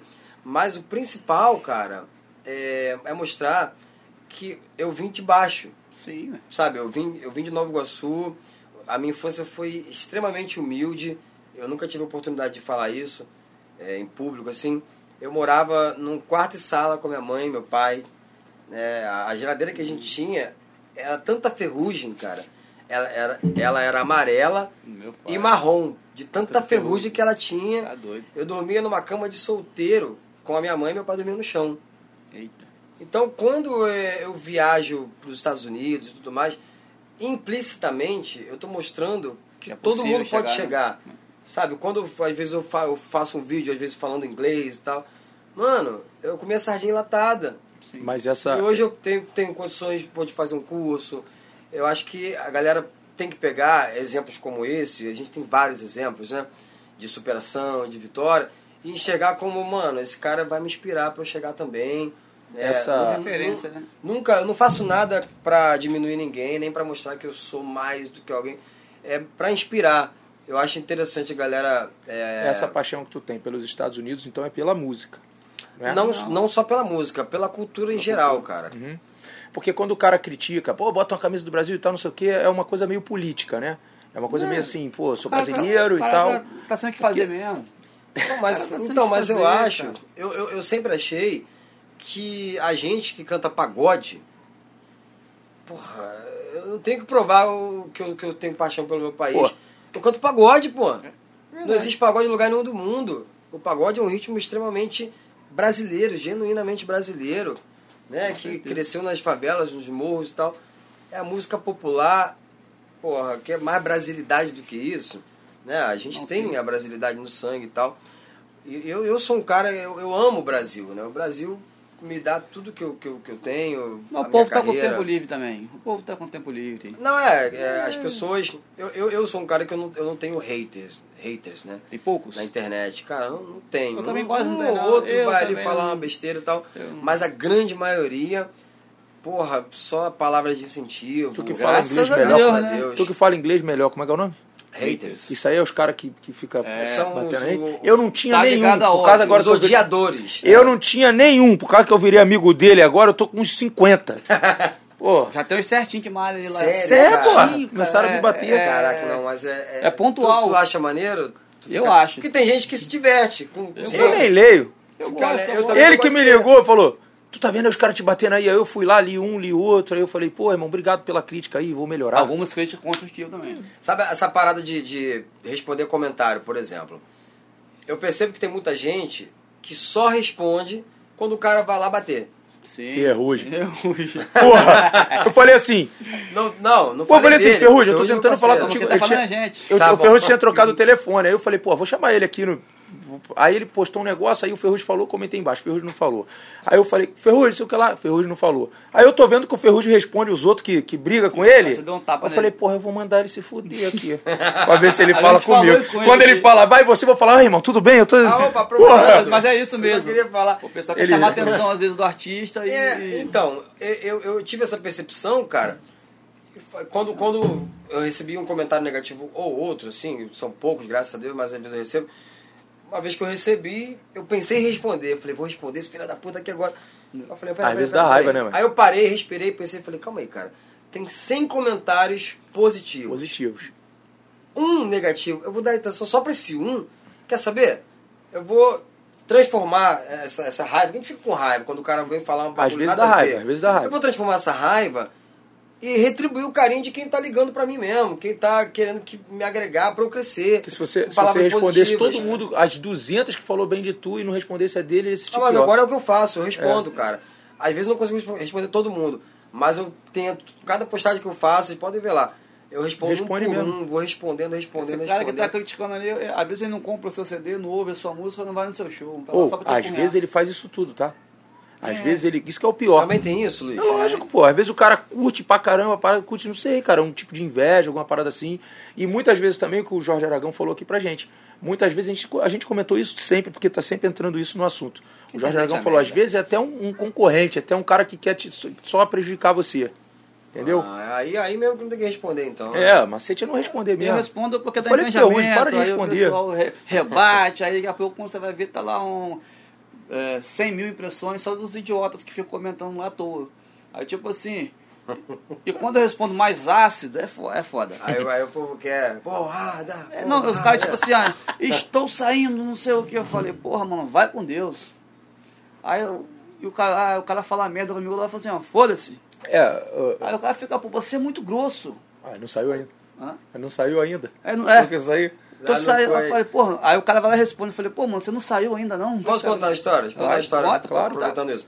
É, eu sou amigo de vários jogadores, né? É, os caras gostam do trabalho e tal, e a gente gosta também do, da- do futebol que eles jogam e tal. e Todo acaba- jogador é um pagodeiro frustrado e todo Isso pagodeiro é um jogador frustrado. É Vamos lá. isso aí, isso aí. É, um dos meus amigos na bola é o Roberto Firmino. Sim, né? filha da puta. do-. Eu sabia que ia ter, o Alan também é flamenguista, mas também é amigo dele. Aí eu fui, eu fui lá comentar numa postagem do, do, do Bob, né? O apelido dele é Bob. Botei um comentário qualquer lá e tal. Aí veio um cara embaixo do meu, por coincidência eu vi, que é na página do, do Roberto Firmino. O cara botou pra mim assim, baba-ovo de jogador. Cara, é esse mesmo. Caralho, o cara é meu amigo, porra. Eu não posso comentar na foto de um amigo meu. Eu tenho essa fama também de E aí babar ele me papo manda- seu, aí-. Aí ele continuou a discussão ali comigo. Ele falou, porra, é, um cara aqui tá te pedindo ajuda e, e você não respondeu. No, no Instagram do Roberto Firmino. O cara aqui te pedindo ajuda e você não respondeu o cara, porra. Aí foi até bom, cara, porque eu não tinha visto. Eu falei, o cara me pedindo ajuda, peraí, deixa eu abrir tudo aqui. Aí abri aqui eh, os Aí tem comentários. milhares, né? Aí tinha um cara ali que me marcou pedindo uma ajuda, porque ele queria. O cara era, era morador de rua e de alguma Mas era mesmo? Tem uns golpes aparecendo. Cara, não sei se eu tomei um golpe, mas pelo que eu vi ali eu acreditei. E ele queria um laptop, queria, queria, ele tava fazendo uma vaquinha, ele não pediu o laptop, ele, Ah, ele tá. queria que eu divulgasse a vaquinha para ele comprar um laptop para prestar um vestibular, fazer um negócio de alguma coisa maneiro, relacionada a maneiro, estudos. Aí eu fui no Instagram do cara, olhei as fotos, acreditei. Aí eu divulguei a vaquinha, contei a história, fiz uma doação ali pra vaquinha ali, até generosa, assim, porque eu acho também que, mano, não adianta Só divulgar. só divulgar, pô, vocês doam aí, tá? Eu também tenho que fazer minha parte. Além de estar divulgando, eu dei um dinheiro ali. Aí depois que eu fiz isso, o cara que me xingou, eu não dei mais satisfação pro cara que me xingou. Sim. Mas, mas ele, me, por tua ele conta me chamou a atenção desse cara. Eu falei, cara, eu não vi esse cara, mas realmente o cara tava me pedindo ajuda aqui. Chamei o cara no direct, me explica a situação, mano. É assim, assim, assim, assim. Postei lá, ajudei na vaquinha. Aí o cara que me xingou me mandou um direct. Pô, irmão, você é humildão. Pô. Outra pessoa. Pô, você é maneirão, cara. Obrigado por ter ajudado o maluco Tu não lá. deu o liçãozinha? Você converteu, cara. Aí Eu falei, pô, mas é assim, o cara tá me odiando há um minuto atrás, agora é. tá me amando. Falei, "Ah, Mas eu entendo que o fã. É paixão, né, cara? A paixão e o ódio é uma linha, linha muito tênue, assim. É. Até a gente. Eu não, não sou tão aficionado por futebol. Mas quem é, o cara xinga o cara, o jogador, daqui a pouco ele tá chorando porque o cara fez o gol. Eu, né, agora, né? Acabei É de mais xingar ou o menos isso. aqui, né? Então. Eu, não- eu nem ligo pro futebol. Aí quando ele vier pro Flamengo, você vai idolatrar ele. É isso, é a paixão. Verdade. É, mas é. Aí o cara mandou essa mensagem pra ainda. mim, eu falei, pô, às vezes não vale nem a pena responder quando o cara vem xingar. Porque esse mesmo cara Sim. que xingou, daqui a pouco ele vai te agradecer por alguma coisa que você fez. Então o cara xinga até meio que da boca pra fora. Não Então, é o que sei. eu falei, pô. O cara faz sem sentido. Aí é melhor nem, nem. Então, tá muito água com açúcar, estão melando muito você. Por que, que você, você saiu de imaginação pela primeira vez? A primeira vez em 2005, né? 2005. Isso. Você lançou um CD, não foi? Eu lancei um CD. Um CD cheio. Só que, cara, eu não estava preparado para aquela responsabilidade que ia sair de, de um, de um grupo. E além de não estar preparado, eu, eu não tinha nem carreira para isso, né? Eu nem era, não era conhecido. As pessoas conheciam as músicas, o Imagina Samba, o, o nome e tal, mas o Suel, o cantor, a galera não conhecia. Então, quando eu saí, eu tinha que ter tido a consciência, mano, agora eu vou ter que trabalhar três, quatro vezes mais, porque eu não sou ninguém sabe? Só que eu, eu não pensava assim, eu achava que não, vai dar tudo certo, pô. Pegar, continuar fazendo trabalho aqui. Tanto que quando eu saí, eu falei, pô, não, não, não, não vou fazer show enquanto minha música não, não, não for lançada. Entendi. Meu empresário na época era o André Tomassini. Ele, e aí, vamos fazer show? Não, só quero fazer show só quando a música for lançada, pô. E tava gravando o CD ainda. Entendi. Aí aque- aquele delay de, de escolher repertório, gravar, gravar demora, Sim. é, a gravadora prensar e escolher uma data de lançamento, a gente perdeu meses. E eu não queria fazer show. Foi um dos erros. Aí isso mostra o quão inexperiente eu era Não estava preparado para fazer uma carreira solo. Foi, foi muita audácia da minha parte fazer uma carreira solo ali. É, mas o porquê que eu saí, cara, eu acho que eu, tá provado agora, né? Que eu saí mais uma vez. Eu sempre tive vontade de fazer uma parada minha. Né? Nada contra ninguém, tanto que eu me dou bem com os caras do, do Imagina até Imagina. hoje. Naquela época, que a primeira saída me dava ainda mais, né? Porque a gente tava muito colado ainda. Sim. Hoje cada um tem sua vida, tem seu filho, família, né? Mas naquela época era, era a gente mesmo, a gente se encontrava pra jogar bola, Entendi. sabe? Então não foi nada com- contra os caras, não. Era uma coisa minha mesmo. E eu também não soube fi- filtrar muitas coisas que eu ouvi naquela época. Eu tinha 19 anos. Hoje, quando a gente tem 19, a gente acha que 19 é foda, né? Porra, eu sou pica, Maior de idade, passou tudo. Não, hoje eu tenho 36. Uma pessoa com 19 anos, ela não sabe tudo da Não vida. sabe. Ela acha que sabe, mas não sabe. E muita gente vinha falar coisas pra mim. Pô, você compõe, você canta. Pô, Vai você- embora sozinho. que sair. O nome disso, é- o Anderson falou sobre isso. É, É. ah, é Bonomo. Amigo, não, Amigo. não, que bonomo, Não, não. ele... Cão, cão, cão bono. Ah, Cambono. Cam- Cambono, Cambono, Cambono, pô. Cambono de tava artista. É. Não, o Anderson comentou, Fala, é justamente essa fala. pessoa que fica... Quando você vai no, no terreiro de, de É, espírita, terreiro sim. espírita, de umbanda, de candomblé, o cambono é que- é aquele que faz assistência Que à cuida. entidade, aquele que, Ah, é? Que anota, coisa, aí ele vai lá, cambono, é leva. Ah, é? Aí ele falou justamente Eu isso. também aí. não sabia. Aí. Também é Também não espírito? sabia dizer, não. Não, também sou. É, é, tipo assim, a da- não tô querendo, tipo, ah, agora quer botar a responsabilidade nas pessoas. Não, Não. mano. Só que eu não tive a, a experiência e a malícia, a vivência de filtrar as coisas que eu ouvia. Porque, cara, quem fala uma parada, por exemplo, eu falo pra você, porra, Tomás, eu acho que você tinha que deixar o cabelo crescer até o ombro, mano. É uma opinião minha. Se ficar feio pra caralho, Vai. quem vai se fuder é você. Eu falei ali, ó, e não tô nem aí com o que vai dar depois. Não entendi. Quem tem que filtrar se você vai deixar o cabelo crescer ou não, se vai ser bom pra você, é você. Mas acho também é um pouco falho também da sua equipe na época também, né? Porque Ah, você, mas você como uma pessoa como, jovem ali. Cara, desculpa a intromissão. Você tá ali, você teve um momento foda, tava emplacando com um monte de gente. Pelo menos onde eu morava era tudo estourado, tudo Sim. isso dava uma renda, tudo isso dava uma parada maneira que tinha muita gente envolvida ali. Uhum, uhum. Aí você sai. Você falou, ah, saiu por vezes. É, por fatores que eu acho que poderia ter sido avisado, por exemplo. A pessoa chegar, não, cara, calma aí, Cuidar mais, né? cuidar mais. Cuidar. Não, Porque é, quando você concordo. fala assim, ó, não, vamos fazer show quando lançar o CD e tal. Você é o cantor, você é o artista. Uma pessoa que está perto de você, você fala, não, cara, calma aí. Se a gente Mas- chegar você para perto, não é assim, não vai acontecer tanto que aconteceu, que não deu certo. Mas essa- 19 essa anos, saída. 19 anos é foda. Até se chegasse essa pessoa, tu ia falar assim, pô, esse cara tá querendo me quebrar, né? 19 Não, anos, eu tava falando não. isso esses dias Não, mas aqui eu em tô casa. entendendo o que o Tomás está dizendo. É uma, uma, Podia ter um cara, uma né? gestão mesmo. uma né? gestão, pô. Cuidado. É uma gestão. é, filtrar né? certas Sim. paradas e tal. Mas, mano, eu era. Eu era. Eu era. Pipa, Boa. A gente, pô, aqui eu tava na noite todo, todo dia. Né? Eu, eu buscava estar entre as pessoas. Eu, eu queria. Então, querendo ou não, ninguém conseguia me prender em casa, cara. Sabe? Eu- eu- aí entra o que você está falando. Eu tinha 19 anos, porque eu queria, queria conhecer o mercado, eu queria tudo. E aí, isso aí, você, você acaba ouvindo muita coisa. Entendi. Eu acho que eu poderia ter filtrado um pouco mais. enfim, mas não tô culpando ninguém, não. Não, beleza. Tenho responsabilidade pelo todo mundo que eu que- faço. Ficou sabendo que você ia vir aqui, todo mundo é, foi unânime. Pergunta, pergunta, pergunta. Porque tem que perguntar porque você nunca falou isso mais abertamente. Aham, Pelo menos eu aham. nunca vi. Então foi mais ou menos o mesmo motivo a, a primeira e a segunda saída. Sim. Mais sim. ou menos o mesmo É, motivo. o mesmo motivo, cara. Eu, eu sempre tive vontade de ter o, o, o meu, meu trabalho solo Só. para que eu pudesse fazer. Assim, vamos lá, deixa eu tentar explicar de uma forma melhor. Eu sou um cara que eu acho. Ai. Opa! Ô, termina. O que, que foi? Não, pega aí, pô. A gente, a gente edita, corta. Ou então a galera, a galera em casa espera, né, pô? Hoje a energia tá boa. Aqui é a vida como ela é, né? Ó, a cabra gritou lá fora. Eu não escutei quem falou. A cabra. É, a cabra. A cabra é falar. Aí, aí termina. Tu falou que você é um cara. Eu sou um cara, mano, que eu, eu, eu, eu respeito quem, quem tá comigo trabalhando, eu respeito é, aquilo que a gente criou, por exemplo. Nós somos um grupo. Somos um grupo de pagode. Eu acho que não cabe a gente querer gravar uma- um pop, sabe? Somos um grupo de pagode. Se eu gravar um pop, o cara que toca pandeiro, o Guiné toca pandeiro, ele não vai tocar, vai tocar o Vai quê? ter função.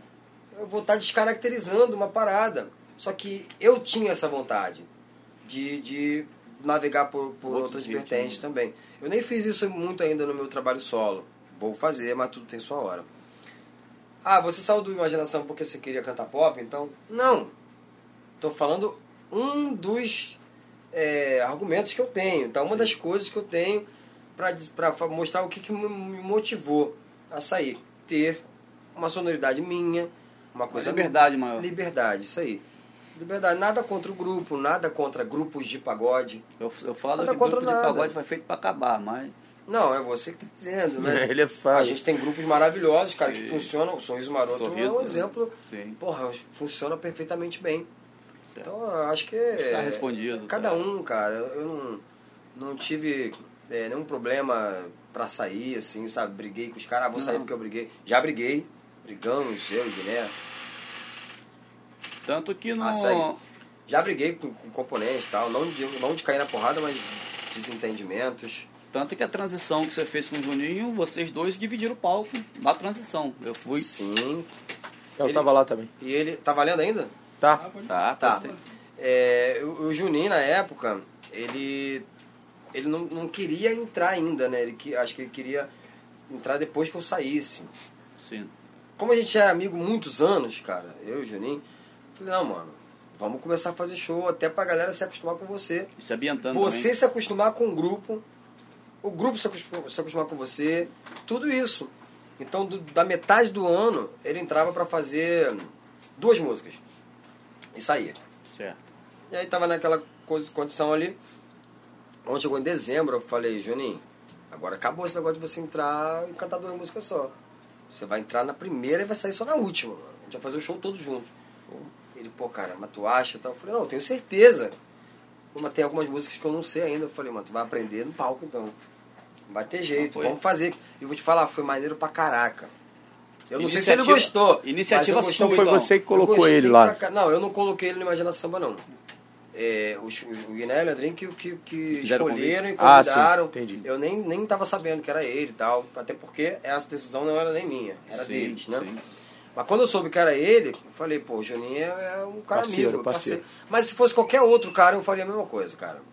Qualquer outro Entendi. cantor, eu faria a mesma coisa. Porque quando eu quis sair dessa vez, como eu saí uma primeira vez, todo fudido, totalmente despreparado, fazendo um monte de merda, na segunda vez eu não podia cometer os mesmos erros. Sim. Então, uma das minhas preocupações é. Eu tenho uma responsabilidade sobre o trabalho que eu construí com os meninos do Imagina Samba. Eu não posso simplesmente virar as costas e ir embora. Tanto que eu tinha um plano para sair no meio do ano. A gente conversou, eles pediram para eu fazer a turnê inteira de 2018. Eu fiquei a turnê inteira, gravei mais um disco. Não teria o último disco, gravei mais um disco. Tudo isso para preservar a história que a gente escreveu juntos, uma história maneira pra caramba. Então, tipo, eu fiquei um ano, gravei mais um disco, porque eu- eu acho que a, a história que a gente construiu juntos, tá? Eu não fiz história sozinho, construímos a história juntos no Imagina Samba. Ela tinha que ser preservada, né? Não É, podia ser qualquer um que entrar lá também. Então- cuidada na hora de, de, Então já de ter a havia, mudança. então já era certo isso há muito, muito antes, é isso? Desde já estava 2017. já estava combinado que isso ia ser feito. Em 2017, final de 2017, eu conversei com o Leandrinho e com o Guilherme. Cara, que coisa, Você cara. voltou em qual ano? Voltei em Lembra? 2006. Quando a gente quando a gente tá de fora, né, a gente vê a parada acontecer, você acha que foi no ato assim, tipo, Não. pô, tô indo embora e Final tal. de 2017 chamei o Leandrinho e o Guiné para conversar, disse que queria sair. Mas antes, bem antes disso, eu lembro que eu tive uma conversa com o Guiné e falei, cara, eu tenho vontade de, de seguir carreira solo um dia. Não sei quando, mas tenho vontade um dia, tá? Já foi amaciando, Não foi o nada. Eles já sabiam dessa minha vontade. É, o Vira já sabia. Sempre foi uma coisa muito aberta. Em 2017, final de 2017, chamei o Leandrinho Guiné e falei, pô, é agora. Quando, quando virar o ano, eu vou lançar a minha, minha carreira solo. A gente tirava férias em fevereiro, carnaval ali, né? Sim. E, eu, e o carnaval em 2018, se não me engano, ia cair em fevereiro. Aí eu falei pra eles em novembro, assim, sabe? De novembro até fevereiro eu fico. Quando a gente tirar férias, eu lanço minha carreira solo. Era o meu plano. E aí o Guiné, não, muito pouco tempo. Não dá pra gente se programar ainda, tá meio em cima. Sim. Falei, não, beleza. Né, até achar um, um outro cantor e, e traçar um plano e tal. Entendi, falei, tá bom, o que que vocês querem fazer? Não, a gente quer lançar mais uma turnê então. 2018 inteiro, grava mais um disco, a gente procura um cantor com calma, Entendi. planeja tudo com calma. E 2019 você sai. Falei, pô, fechado, beleza. É, eu não queria que ficasse nenhum sentimento assim de, porra, uma filha da puta, sabe? Entendi. Nem pensou em ninguém e tal. Porque tem gente Pô, que já fala até isso. muito, né? Não, mas tem muita gente que já fala isso. Pensou gente até fala. muito, né? Aquele ingrato, aquele Porra, filho tem- da puta, é eu, foda. eu não, eu não falo do- dos caras do grupo, talvez. Não, de mas fora. fã. Ou nem- fã pra caralho que fala. É, eu te filha isso, a, a recepção do, dos poucas, fãs. poucas pessoas, poucos fãs e fãs, né? Hum. Eu, eu sei que, que, que não curtiram a minha saída.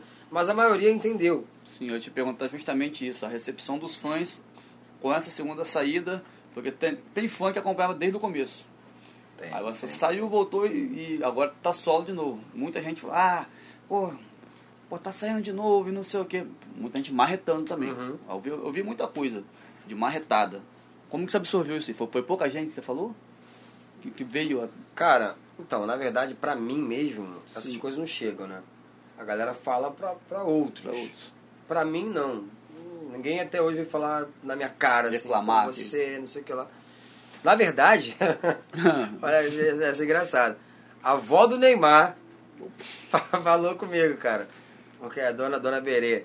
ela, ela adora as músicas. Imagina só. Tá, é. Surda. E quando eu fui fazer a live da Rafaela lá em São Paulo, Sim. aquela live que ela fez beneficente para as crianças da África e tal, ela me mandou um áudio, através de uma outra pessoa, ela me mandou um áudio. Suel, por que, que você acabou com o grupo? por que, Alguém que falou, você né? saiu? Não, ela acompanha. Ela acompanha. Por que, que você quis sair, cara? Eu gostava tanto das músicas.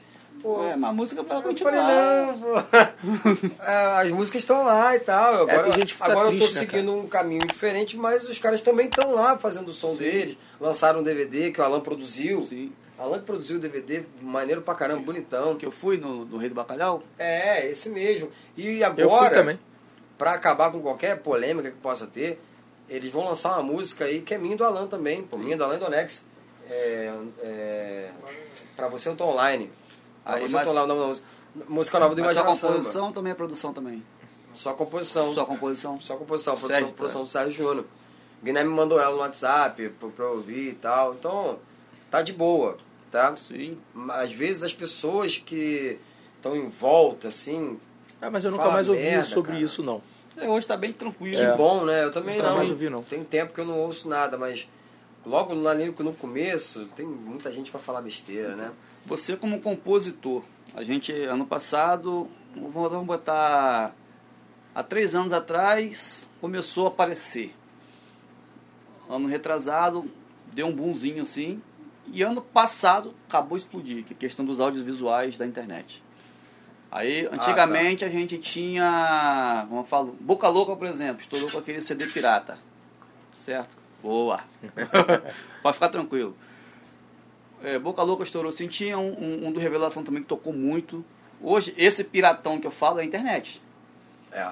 Nem todo mundo hoje tem a instrução, por exemplo, de ah, eu tenho que pagar uma liberação de uma música, eu tenho que, eu tenho que entrar em, em contato com o compositor. O pessoal acha que é só gravar e colocar lá. Está melhorando isso. Não estou falando de, de materiais que o, que o cara contrata uma super equipe de vídeo, que o cara faz a gravação, vai no estúdio. Estou falando de materiais simples. E eu acho que a partir desse ano as editoras vão começar a apertar mais. Você como autor, compositor, como que você vê esse mercado? De, por exemplo, o cara foi lá, gravou uma música minha, pô, nem me chamou para perguntar se eu podia gravar, se não podia. Como que você vê isso? Ah, cara, isso eu não acho maneiro, não. Isso aí que dá um problema gigantesco, cara. É, já aconteceu de gravarem música minha do Alan que a gente não mandou. Certo. Eu mandei uma música, por exemplo, eu mandei a música pro Luiz Paulo. Na minha cabeça, aquela música ali tá com o Luiz Paulo. Se ele for gravar, ele vai me avisar. E geralmente quando o cara não grava, ele não fala porra nenhuma. Sim. É, eu eu tava falando até com o Munir Trade ontem. ontem. É, ele falou que eu dei um feedback pra ele, ele mandou umas músicas. Eu falei, pô, vou te dar um feedback aqui, cara. Ele falou, pô, que maneiro, cara, porque geralmente a gente só recebe o feedback assim, gravei. Caramba. Não existe outro. É porque eu acho que fica meio sem graça, né? De falar que não vai gravar a música do cara. É, mas eu acho que é melhor pra Pô, gente se imagina. programar. É, pois é. O compositor. Porque atualmente, não sei, acho que tá mudando, mas antigamente era tipo, mandei a música pro Luiz Paulo, ele não falou nada, não gravou então. Certo. Só que o que acontece hoje é que eu mando a música pro Luiz Paulo, estou esperando a resposta do Luiz Paulo, Não tem resposta. daqui a pouco aparece o Tomás gravando aquela música. Caralho, mas não- eu não mandei pro Tomás. Sim. Como é que gravou? Eu não tô sabendo. Aí o Luiz Paulo também não sabe que você gravou. Aí ele vai lá depois de um ano. Ah, vou gravar. Fudeu. Os dois gravaram a mesma música. Mesmo músico. E aí parece que eu mandei pros dois. Não. Esse é um dos problemas, é, mas Ah, Ah, não, então, essa questão do, de liberação, que você quer saber? De, É, questão de, pagar? liberação, de. Cara, até o sentimento que tem. Essas, é, você falou o caso de uma música hipoteticamente nova. Uhum. Mas acontece da- Hum. da pessoa regravar uma que já é sucesso. Duvido, ainda é cedo pra dizer bye bye. nesses áudios visuais. Ah, eu tá libero, falando. cara. Você libera. Eu libero quando, quando chega o pedido de liberação, porque tem que chegar, né? Porque a editora cobra isso. cara. Nós, temos conta a prestar com, com as editoras, né? É porque o YouTube, a plataforma em si, ela já tem uma, uma ferramenta que você, se ela reconhecer que a música é, é sua, por exemplo, já manda os direitos para a editora. Uhum. É uma ferramenta, não deixa de ser. Só que o o que está acontecendo? Quando está estourando muito, aí aí está acontecendo de. Aí tem uma pressão maior. Pô, mas é liberação e tal. É um negócio complicado, né? Porque como. Quem falou, tipo assim, é, que. Ah, não vou falar não, quem falou não. Beleza? Finalizando. Agora Aí eu tá, saber, pô. o, o Sérgio falou comigo. O Sérgio falou comigo um exemplo do seguinte. Pô, Tomás, às vezes a música tá lá, o cara gravou uma música já antiga, nem, nem me consultou. Não porque eu vá enfiar faca nele, que eu vá fazer sacanagem, não. Aham. Às vezes aquela música ali, eu tô esperando, é, guardando ela para um outro projeto que não tem nada. Aí o cara fala, usa a minha música, uma música que eu poderia ter usado, usado para outra coisa. Essa, foi- esse foi o parênteses que ele. Que ele É porque o compositor ele se programa. Sim. Quando ele faz a música, ele não faz a música pra, pra mandar pra qualquer Pra qualquer um. artista. Quando eu falo qualquer artista, não é um artista qualquer, tá? É qualquer artista. Se eu faço, por exemplo, a, a música Fala, faria sentido o, o Dilcim gravar essa música, por exemplo? Não. Eu não fiz pra, pensando nele, fiz pensando no Mumuzinho. Sim. Então tem uma direção para aquela música ali. Não é que a gente está escolhendo ah, o cara que toca mais, o cara que vai dar mais dinheiro. assim. E também, se for isso, também não tem problema não, mano. Porque é, é, é um trabalho. Né? Tem muitos compositores que vivem de composição. Composição. Então é um trabalho. O cara fala, não, prefiro mandar pro cara que, que ex- executa mais a música. Tá na razão. Sim. Mas eu concordo com o Sérgio. Aconteceu uma coisa agora, por exemplo, quando tu chegou aqui, que eu falei, pô, Suel, o que, que tu acha da gente gravar Manias? Porque eu gravei Manias, que é tua e do Alan Lima também, que eu adoro a música, gravei num clima diferente. Eu acho que foi em 2010 que eu gravei, em 2011, foi produção do Lelê. Isso, 2010, 2011, não me lembro agora. E assim, a música é legal pra caramba. Eu falei, pô, tive uma ideia, tá? Eu pensando aqui. Eu falei com você a ideia, você falou, não, não, não, não faz isso não. Foi bom ter falado, né? Claro. Não faz isso não, porque o Imagina Samba gravou e tal, não é legal e tal. Gravou, e beleza, gravou enfim. comigo, eu no Imaginação, É, gravamos eu vi, essa eu música. escutei. E eu acho que teve uma live do Imaginação que eles, Eles cantaram. fizeram uma releitura Aham. dela de novo. E hoje, hoje a live é um registro, né, cara? Tá Então, ali. foi uma, foi uma grande coincidência, né? Porque, assim, eu, Mas eu, é que- eu dentro de mim já tô com a música gravada sei lá quantos anos. Cara, mas acho que tá falei, pô, posso gravar de novo. Então, Acho, tipo, mas acho que tá amadurecendo agora também, né? A questão É. do YouTube tá, ama- tá amadurecendo agora. Não falo que Spotify, Deezer, nada disso. O YouTube. Eu- antigamente o pessoal via, ah, é só um local aqui pra gravar uns videozinhos nossos pra jogar lá. Hoje não, hoje virou um comércio ferrenho, com direito e tal. Mas que eu tô falando com você. Tem muita gente que às vezes faz isso, grava, não é na maldade, cara. Às vezes, ah, eu tenho que montar. um- eu Gravei minha roda É, sem saber, né? Sem saber também. É, na verdade, eu acho que esses audiovisuais, eles, eles não pensam assim, eu vou gravar. Eles nem acham que isso é uma gravação, na verdade, Sim, né? acha que Uma é- produção é- da é, música. é eles falam É um assim, piratão, pô, eu tenho um é um repertório, piratão, pô. é um eu, eu tenho o meu repertório, eu vou cantar o meu repertório. O meu repertório tá duvido. E aí, vai gravar, vai filmar isso, vai postar. É, eu acho que é isso que você Sim, quer dizer. é porque então antigamente- não é uma maldade assim, eu estou Eu tenho- regravando eu tenho duvido, não é? certeza que não é maldade. É. Eu acho que é falta da informação. Né? Porque a galera não, não é divulgado regras do YouTube. É quem vai se aprofundar e procurar saber. Então acho que É porque não, não era antigamente maldade, era não. só o CD. Era é só o CD. é, é uma comercialização. Né? Sim. A pessoa está comercializando aquela música. Da mesma forma quando, é, por exemplo, uma marca, de, uma montadora de carro quer colocar a tua música no comercial, ela vai pagar por isso. Sim. É a comercialização da música, né? Então Aham. não tem jeito. Eu ia te perguntar quem é seu parceiro de composição preferido, mas é, é tá enjoado já, né? Porque tem outra resposta? Pô, Tem- o Alan, tem né, alguma- cara? O Alan, é, aconteceu, a nossa história foi o seguinte. Malhando, né? Eu me mudei pro Recreio em 2005. Aí eu tava lá na academia e aí ele me reconheceu. Eu já tinha ouvido falar muito dele, Alan Lima, Leandrinho falava dele pra caramba. E aí, porra, sou Alan Lima. Eu falei, porra, já conheci esse nome. Pelo, pelo menos um rosto conhecido eu vou ter aqui no Recreio. Não tinha, não tinha amigo nenhum. Na hora certa, no lugar certo. É, aí eu fiquei amigo dele, foi mais pra eu não, não ficar sozinho lá no, no recreio, porque eu não conhecia ninguém. Falei, não, deixa eu ficar amigo desse cara aqui, mano. Só tem senão- ele aqui, senão eu então- vou ficar sozinho, solitário, até eu fazer um monte de amigo, ficar amigo desse cara logo. Aí a, a nossa amizade, ela começou, por isso que ele tá desse tamanho aí. Não, não, mas ele, você quis ficar amigo dele porque tu não tinha amigo ali, É, ele quis ficar amigo. teu amigo porque ele era teu fã. Não é isso? Ah, sim, sim, não é isso? é. Então, tipo assim, pô, fiquei Era amigo meu do fã. Suel. Um fã. usou o outro. Aí, mano, a gente começou a, sair pra comer. Bora no rodízio ali. Vamos no rodízio de massa, né? A nossa afinidade foi pela comida. Aí, ó. vendo? Aí quando é, ele- eu sabia que ele era músico e tudo mais, quando a gente tentou fazer música, não deu certo. Porque eu. eu tem, tem um violão aí, alguma coisa? Claro, pô. Eu fazendo música, Eu não sei se vai entrar no bônus ou se vai entrar no, no, no completo, porque dependendo, aí tira a, da, da direito autoral numa. numa Não, mas eu não vou cantar música conhecida. Não, pode cantar. Não, não vou cantar não. Mas vai cantar uma pra mim, pra mim depois. Ah, tá. Eu compondo, sozinho, É. eu faço assim, ó. Tô aqui no Tomás fazendo entrevista com o Luiz Paulo. E aí ele vem, vem, o que, que você tem? acha? Ah, tá.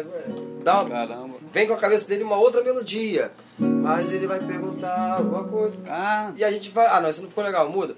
É cada um por si e Caramba. vai jogando. Na minha, na meu, minha forma de compor. Porque eu tô muito acostumado a fazer sozinho. certo. E aí quando eu fui fazer com ele, bora lá. Eu pensei nisso aqui, ó. Nesse aqui, nesse aqui lá. lá, lá. E agora? Esperava ele vir com alguma coisa. Ele, pô, mas. Mas qual o assunto? Qual o tema? Qual é a melodia? Não existe uma melodia, né? Aí a forma dele de compor é a gente fazer.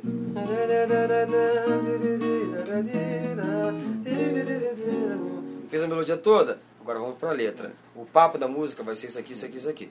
Beleza. Eu achava chato pra caralho. Eu acho que teoricamente ele tá certo. paciência. Não, eu acho que na teoria quem tá certo é ele, É ele. Mas, mas a tua parada é uma parada mais, É intuitivo. mais intuitiva. Só que eu tava fazendo assim, eu fazia assim porque eu tava acostumado Começou a a fazer ficar sozinho. chato, né? Não, eu tava acostumado a fazer sozinho. E sozinho é você com você mesmo. Sim. Então a melodia já tá na tua cabeça, o assunto tá tudo. Quando você faz com outra pessoa, você tem que compartilhar, a pessoa entender, vocês entrarem na mesma vibe pra poder fazer uma música. E eu não tinha paciência, ele vem com essa porra de fazer melodia, eu achava chato. Aí no dia seguinte ele pô, te chamou pra comer, tu falou, pô, mano, não vou não. Moleque chato pra caralho. Eu não. chato. Vou largar de lado. É, eu achava. A gente se conheceu em 2005. E a gente só conseguiu compor em 2011. Olha quantos anos tentando. isso, e não dava certo. Só que eu via que ele tinha potencial pra caralho de cuidado com letra, coisa que eu não era tão cuidadoso, sabe? Entendi. Porque eu, como eu fazia no calor da emoção ali, passava muita coisa que podia melhorar depois. O quê? É... De letra mesmo, de maldade, de sacada. Às vezes ficava um pouco simples demais. Entendi. É, aí falei, não, cara, esse cara tem caldo. Porra, eu vou tentar, mano. Eu acho que pode dar certo. A primeira foi Ah, a primeira Conversei com o Alan conhecida, Me. Assume e Me Esquece, ruim. que a né? gente escreveu. Essa é, essa não é muito boa. Essa é Essa é muito boa, não. Essa. Vai nessa pegada aí. Não acertaram nada aí. Ah, Porra, eu não vou lembrar. Eu conversei não. com ele já. Perfeição, perfeição, se eu não me engano. Aí não dá. Aí... Então, aí quando a gente parou pra fazer, que eu, eu dei uma chance pra parceria, porque eu só fazia do, do meu jeito, falei, não, vou fazer do jeito dele. Se não der certo do jeito dele, aí certo. beleza, aí cada um pro seu lado, a gente fica só engordando mesmo, comendo, tá tudo certo. Com maior paciência, fizemos a melodia e a letra. Aí eu vi a importância de você fazer primeiro só a melodia e depois só a letra. Porque ali você não tem que pensar em mais nada, só Eu a acho que letra. fica até mais fácil, né? Cara, não, não diria fácil. Não diria fácil porque é mais trabalhoso e, e nós somos muito exigentes, cara. A gente demora 3, 4 horas pra fazer uma música. A gente não faz mais de uma música no dia. É uma música. Três, quatro horas demora. Dia. Tem gente que fica dois anos e não faz a música. Porra, tá de sacanagem, né? Três, Não, quatro horas a- não é muita coisa, não. É pouco. Que casamento difícil. Sério? Não, não, Sujeito é porque difícil. A gente conhece compositores aí que. que Ah, tem muita gente que compositores faz muito rápido. Renomados, estourados, bons pra caralho, que fazem 3, 4 músicas numa tarde. Uma leva só. E, e porrada. Hit. A gente não é isso aí, não. É Provavelmente eles não são empresários da própria carreira, provavelmente eles não Mas, são Alan, cantores, tá não fazem shows, o tem tá uma com série de coisas, né, Suel? O Alan tá aqui com a gente que hoje Obrigado, é um, obrigado, que é um obrigado. Casamento. moral. não- é um casamento, vocês dois, vocês estão sempre juntos, mas que casamento difícil, isso, sujeitinho complicado, hein? Pô, seis é, anos, seis eu anos. dificultei pra caramba, fui difícil, fui difícil. Foi difícil, né? duro. É, Mas aí quando eu vi, falei, pô, funciona, né, cara? Porque a gente colocou umas maldades ali na letra, que se fizesse tudo junto não ia rolar, cara. E, e ver que a música tá indo pra uma direção assim, por exemplo, retrô. A gente fez a música só por solidão, teu corpo desejo. Eu fui a opção. A, o cara tava marrento pra caraca, o, o personagem da música, né? sim. E a gente só enx- enxergou isso porque tava fazendo uma letra separada. Aí chegou no, no- no- no- perto da entrada do refrão, a gente se tocou e falou, mano, esse cara tá muito autoritário, tá escroto. Por que, por que, que ele tá, tipo, a, a gente só fez amor por solidão, quer meu corpo, eu te empresto, vai ter que ser na minha condição. Tá se sentindo. Tá se sentindo pra caramba. Por quê? Aí o Alan veio com a sacada, né? porque ele já se fudeu no passado. Vamos, vamos colocar o cara com um sentimento. O cara não tem coração de pedra, né? Ele se fudeu. Aí, mas não quero outra decepção. Você não concorda? Aí eu tô fora, porque foi você que me usou lá atrás quando eu só queria te amar. Agora, minha Agora, vez. Tem um motivo pra estar Aí, aí a música ficou redonda. Mas se a gente não fizesse dessa forma, de fazer só a letra, eh, só a melodia depois da letra, esse detalhe ia passar batido e talvez a música ficasse autoritária até o final. Entendi. Sabe? E, e é um detalhe que, que, que faz a diferença na música. Talvez ela não fosse gravada, talvez ela não fosse sucesso por conta dessa mudança aí. Pelo amor de Deus. Aí eu valorizo hoje a forma que a gente compõe. Que- Mas quando eu faço sozinho, faço do meu jeito ainda. É. faço, faço, da madrugada lá em Faz um casa. monte de sucesso. Chegou um agora. Quando eu faço sozinho, faço do sozinho. meu jeito ainda. Você Pra me aliviar, né? Você, você fica puto, não? É, Me alivia, Ai, cara. juro, Batuca, eu, eu sinto, eu sinto saudade de fazer da- daquele jeito mesmo e tal. Eu Já pego encheu o saco da cara da Lan já, né? Não, da cara não, cara. Dos ambientes a gente enjoa. Já enjoa. A gente tem que ficar mudando de, de, de ambiente. Entendi. É, aí, mas eu faço música em casa de madrugada, eu faço sozinho. Aí eu faço daquele jeitinho meu tradicional. Amor Diamante foi assim. A nova. Eu ouço Amor Diamante. Tu não vai tentar cantar de novo, não. cantar, Igual ontem, não, que eu vou botar a tua própria cabra em tu. Vai botar Cara, Toda, toda vez que eu Tá tô comprando ração pro meu cachorro no- no mercado lá local da minha cidade, toca Amor Diamante. Boa sorte. Tudo. Aí, Boa aí- sorte. aí eu não sei se é, Canto. se é rádio, se é pendrive, eu não sei de onde tá vindo, mas toda vez toca. Canta um pedacinho então. aí, Não, pai. que já me fudi. Botar a cabra lá, pô. Não, não, tô Ele fora. quer que eu cante hoje aqui resfriado. Eu acho que ele quer botar a cabra. Não, não vai Pô, rolar. senhor, na é moral, porque vocês têm uma res- dívida comigo. Tu resfriado, tu canta 10 vezes mais que todo mundo, cara. Não, que isso? cabelão. Já cantou ali fora, cara, não é bem já? assim não, não é bem Porra. assim não, cara. Cara, Aí eu falei, "Ih, chegou a nota alta da música, ele tá resfriado, vou ficar olhando. Ele fez o desenho mais lindo do mundo. eu Ah, falei, eu, eu, Filmei, guardei e vou fazer no show. experiência, né? Te Não essa melada, essa Ah. melada que você deu aqui, que ele canta melhor que todo mundo. Olha só, já viu o Jorge Aragão aqui, já Eu viu o. Ferrugem, já viu todo mundo. Praticamente você botou só ele lá em cima e o pessoal, você acabou com o Jorge Aragão, você Não, acabou com o cara, Ferrugem, faz você isso, acabou com todo de Deus. mundo, cara. Mais que todo mundo, mortal. Não, Não. não, não os caras, porra. Longe disso, cara, pelo amor de Deus. Vocês viram a live do Belo, não viram? Com certeza. Todo mundo viu a live do porra, Belo. live Belo é monstro. Porra, eu fiquei olhando assim, eu falava, eu falava com a minha esposa, né? Que a gente tem que dividir com alguém o que a gente tá vendo ali. Falava, amor, você não entende. Essa, essa nota que ele tá dando ali agora é alta pra caralho. Não dá. E ele tá aqui, ó. Ah, alto pra caralho. Não, não, Cara, a voz, mexe. a voz do Belo é surreal, né, cara? É um, é um som que chega assim, es- esmagador. Não, e o que né? mais me deixou impressionado, foi que eu parei pra ver, que ele não faz esforço pra alcançar as notas mais altas. Eu falei isso com ele, eu falei, mano, pô, tu me ensina como é que é isso aí, cara. Porque eu, pra dar uma nota alta, eu tenho que até levantar aqui, não consigo, Meu sabe? filho, Ele vai de boa. Tá com frio hoje, né? hoje Fecharam a Tá porta? friozinho. tá, tá Eu vendo? tô de boa. Já Tá de boa? Pô, a tranquilo. voz sente calor, né, cara? Então, eu tô... Porra, mas... mas não, essa, essa do Belo é foda. Ele ficou comigo meia Não, hora. só falando de mim, que eu, que eu, eu fico feliz de ter esse Sim, reconhecimento. Eu, eu tô gastando nele aqui. Porque eu tenho, eu tenho uma. A minha, a minha fono, a Blussy, ela, ela fala isso. Eu tenho vaidade vocal. Né? Eu, eu gosto de, de colocar melisma, de colocar vibrato e tal. É difícil pra mim. Eu, eu andei gravando algumas músicas, tipo Aí de Volta, minha música nova. Três palavras, essa galera ouvindo no, no É Spotify. caralho essa. Eu Essa é- trabalhei, Três ela não sabe disso. Eu- três palavras, ouve no Spotify depois, a versão de, de estúdio. Eu trabalhei, eu gravei essa música três, quatro, cinco vezes para tirar recurso. Pelo amor de Deus, gente, não tô falando aqui que, porra, pelo amor de Deus. Eu falei, essa música eu quero cantar de uma forma mais lisa, mais reta. Aí, não foi, não? Gravei uma vez, duas vezes. Não, peraí, tem um vibratinho aqui, quero tirar.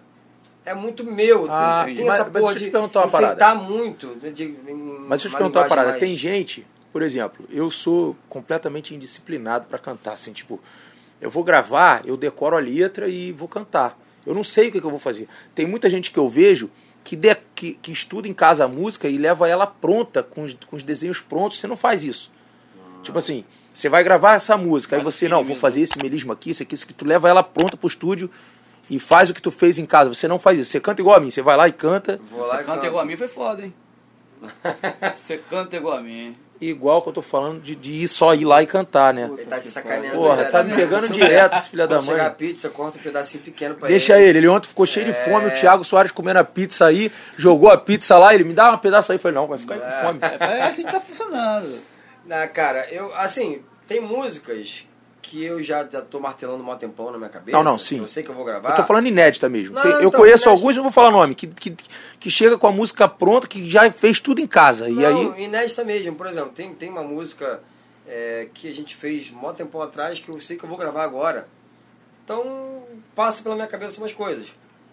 Mas eu prefiro não pensar muito. não, que é normal isso. Não é, Não, é normal. Eu, não é eu- normal. Eu, eu acho até maneiro quem se organiza pra fazer isso. Pra chegar e É. cantar ali, ter um mapa da música já. Eu não faço isso não, porque eu gosto do que vai vir na hora. É, eu também Sabe, porque prefiro. quando eu boto o fone, o som, eu gosto do fone alto pra caramba no meu ouvido, ela não fica maluco.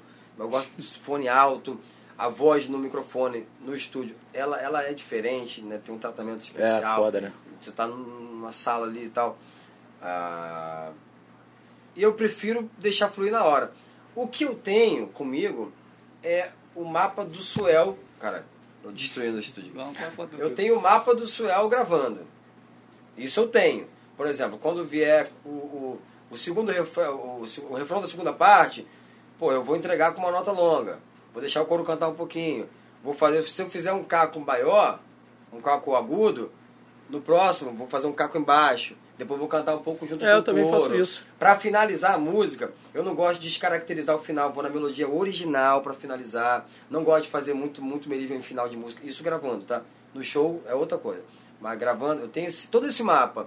Volta de música, abaixa um pouco a intensidade, B, eu já coloco mais voz, tá? maneiro. Esse tipo de coisa eu tenho, mas isso é, é muito meu. Mas ninguém te ensinou isso. Não. É, é meu, é Porque, porque eu orgânico, aprendi né, isso também. Eu, eu não lembro quem foi que falou isso pra Tem mim. Que, é- um- que você canta a primeira parte da música, Sim. você canta ela sem prostituição de. de, de, de-? É porque você vai apresentar a música. Vai apresentar a exatamente. música, não sei se foi o Bruno do Sorriso. E aí, na, na volta, no outro refrão, a gente estende um pouco mais a, a, a, a chamada pro refrão, o coro canta. Isso aí é exatamente isso que você falou. É porque não, porque tem alguns cantores que você vê, por exemplo, não estou falando que é bom, é que é ruim, ou que um é melhor, o outro é pior, ou tá certo ou tá errado, não. Cada um faz do seu jeito, tá? Mas tem cantores que você vai pegar, vai fazer os, os cacos mais lindos do mundo, mas todos agudos. Beleza. Eu não. Eu gosto de, de dar uma variada aí. Até porque tem gente que Diferenciar acha. Que, também, né? Tem gente que acha que a nota alta e aguda é, é a mais difícil, mas a nota grave no baixo também é difícil pra caramba de alcançar, cara. Ah, tudo é difícil, né? É. cara? Na A Não questão é de tão voz. simples, né? Eu Sabe uma parada que eu acho Ah. difícil quando Ah, eu vou gravar voz? É aí que, que entra o que a minha fono fala, que eu tenho vaidade vocal.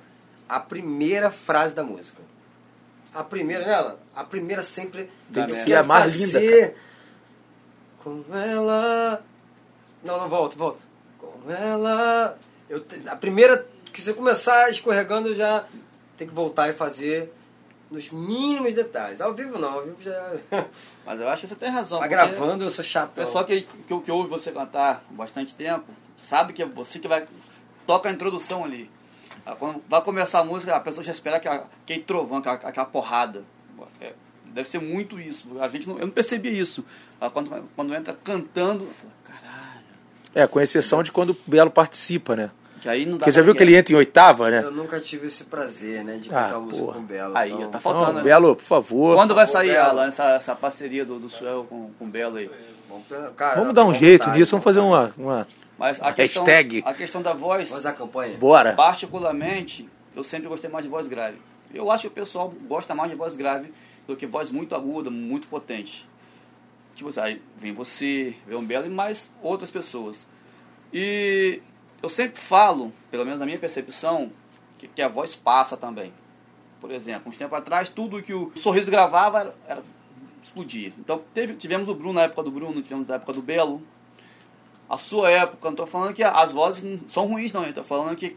Tá falando todo em mundo cada tá passado. Momento. não, não. É, agora eu que te É o peguei. momento da Momento, voz. na É o é momento momento, da né, voz. cara? Ou, será que eu tô muito errado nisso ou ou não? Não, eu acho que não. Acho que é a questão da novidade. É a novidade. Quando chega algo novo, a galera, opa, É esse legal, isso, isso é legal. Vamos, vamos fazer desse jeito. Entendi. Tudo que é novo Chama atenção, né? chama mais atenção, né, cara? Eu acho que é, é bem Eu isso. acho, muito, assim. eu acho muito interessante, assim, eu tava falando do Belo aqui. Seria muito legal, né? Esse negócio, hein, Alan? Vou dar um jeito nisso aí pra gente. É, Seria foda. seria foda. Tá maluco. Não, mas eu quero estar lá vendo lá. É, é, por exemplo, quando o cara tá cantando, tá no DVD cantando, que a participação é do Belo, não sei, tu já reparou isso. É, na maioria das vezes, ele entra, é, eu acho que é em oitava, né? Que ele entra jogando aquela voz alta, assim, né, da música, lá, e esmaga o outro que tá. que cantou ali. O Pérez fez isso no DVD do Mumuzinho, que eles cantaram aquela música de Gandhi. Aquela música é tua, não? Sim, não, essa não. Acho que essa é do Claudemir, né? Claudemir, Acho que- o Pérez quando entra, chega aí botaram a luz justamente na hora que ele solta o peso da voz, assim. Eu acho isso muito, muito foda, cara, sabe? Então, eu falou- imagino, você falou Suel então esmagou o Mumuzinho. esmagou. Eu, eu, eu, Não, mas, ô, Luiz, eu acho, eu acho. Você imagina o Suel também- cantando com esse peso foda e entra o Belo com aquela. Não, eu acho que também tem a ver. Aí é- eu acho, tá, gente? Sim. Que você tá escutando ali, se for o, o- o CD do cara ou um DVD, você tá escutando aquela voz ali. Constante. Não, mais tempo. É, Tempo, entendi. seis, sete músicas daquela voz. Aquela minha voz. É quando Daqui a entra. pouco entra uma outra, Aí dá um. teu ouvido não tá esperando aquilo.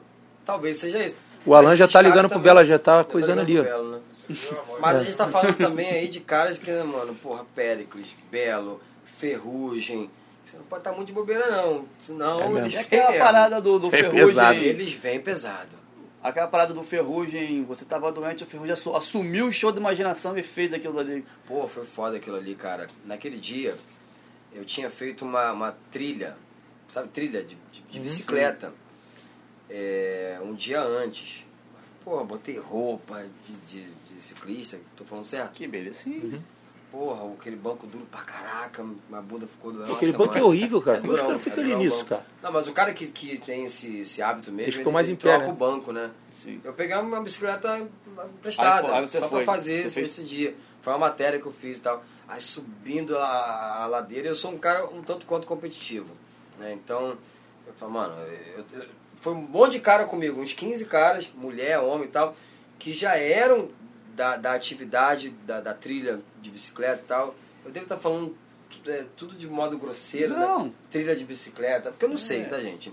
Mas a galera que está acostumada a fazer isso toda semana, tem um preparo físico Sim. já. E eu tava, porra, acima do peso, sedentário, mas não, não queria dar mole. Eu falei, não, eu não vou arregar. Eu vou subir essa ladeira aqui junto com eles também. E, mano, me fudi todo, mas eu consegui chegar na cachoeira lá no final. Sim. Mas eu fui para acompanhar os caras que já têm o preparo. Já além- cons- além do limite. Mano, me, me, me extrapolei todo. Consegui fazer. No dia seguinte, eu tive uma febre. Não sei se teve relação, mas foi no dia seguinte. Teve sim. Uma febre, mano, que eu nunca Claro que- senti igual. Eu suava, deitado no sofá, não consegui nem ir pro O quarto. corpo reagiu, mano. Reagiu, É, o corpo reagiu. o corpo me bateu. Falou, filha da puta, porra. Aí, não, Imagina não a consegui, não tinha a menor condição de. De não cantar. tinha a menor condição. Né, Tipo assim, hoje eu tô aqui resfriado. Se eu tiver que cantar, eu vou mudar uma nota ou outra, vou dar, posso dar uma escorregadinha. Aí vou cair lá no pagodeiro, vai botar calça. Estamos esperando por isso. Mas nesse dia, na Rádio Fanática, eu não tinha condições de sair de casa. Caramba. Não tinha como. E é, o Sérgio sempre foi um cara muito correto, né? Com compromissos, principalmente em rádio. Ele, cara, não posso desmarcar, não vou desmarcar, porque tinha público também, imagina. Mandar Todo um mundo, trabalho, Todo mundo todo embora pra casa. A galera que se organizou, a rádio que anunciou a semana inteira, mandou o Ferrugem lá pra, pra cantar no meu lugar. Aí, tipo assim, aí ligou Ele pro cantou Ferrugem. pra caralho, né? Ligou pro Ferrugem. Ferrugem Não, vou é lá, muito eu conheço sinistro, tudo. né, cara? Eu, ligou pro Ferrugem, eu conheço tudo, vou lá. E ele conhecia tudo, Tudo, mesmo, cara, cara. tudo. Conhecia todas as músicas do repertório. Mas não é só do Imagina, não, cara. Ele é, ele é muito sinistro. Não, foda. conhece tudo. Foda, isso é foda. Aquilo dali, pra época, o pessoal, tipo assim, porra, achou maneiro também. Não, o pessoal achou muito. Ali eu não vi crítica de ninguém. Pô, que bacana. Ali eu, eu lembro que Ó, foi unanimidade. O Ferrugem, eu vou falar, eu quero falar do Ferrugem, aqui. o Ferrugem é um cara. Ele veio aqui, abraçou meu cachorro. É, eu- grandão, eu, eu, braço- assisti, Eu assisti o podcast. eu Ele tá dando moral pra gente. Eu Você não tá percebendo todos. Ele é meu amigo, né? Eu assisto todos. não é por causa de tu que ele tá assistindo, não. Tá assistindo É. por causa de mim. Verdade. Cara, Entendi. eu, eu queria falar um negócio do Ferrugem. O Ferrugem, é, pouca gente conhece de fato, né? Como você conhece, como eu conheço, como o Alan conhece, como você conhece. O Ferrugem é um cara que tem um coração, mano, gigante. Né? É um cara que, que chegou no auge do sucesso. Hoje ele, ele encabeça o movimento, junto com alguns outros também. Mas é um cara que ajuda todo mundo. É verdade, eu falei isso aqui. Não tem essa parada. Por exemplo, ele chegou, ele foi na live do Robinho.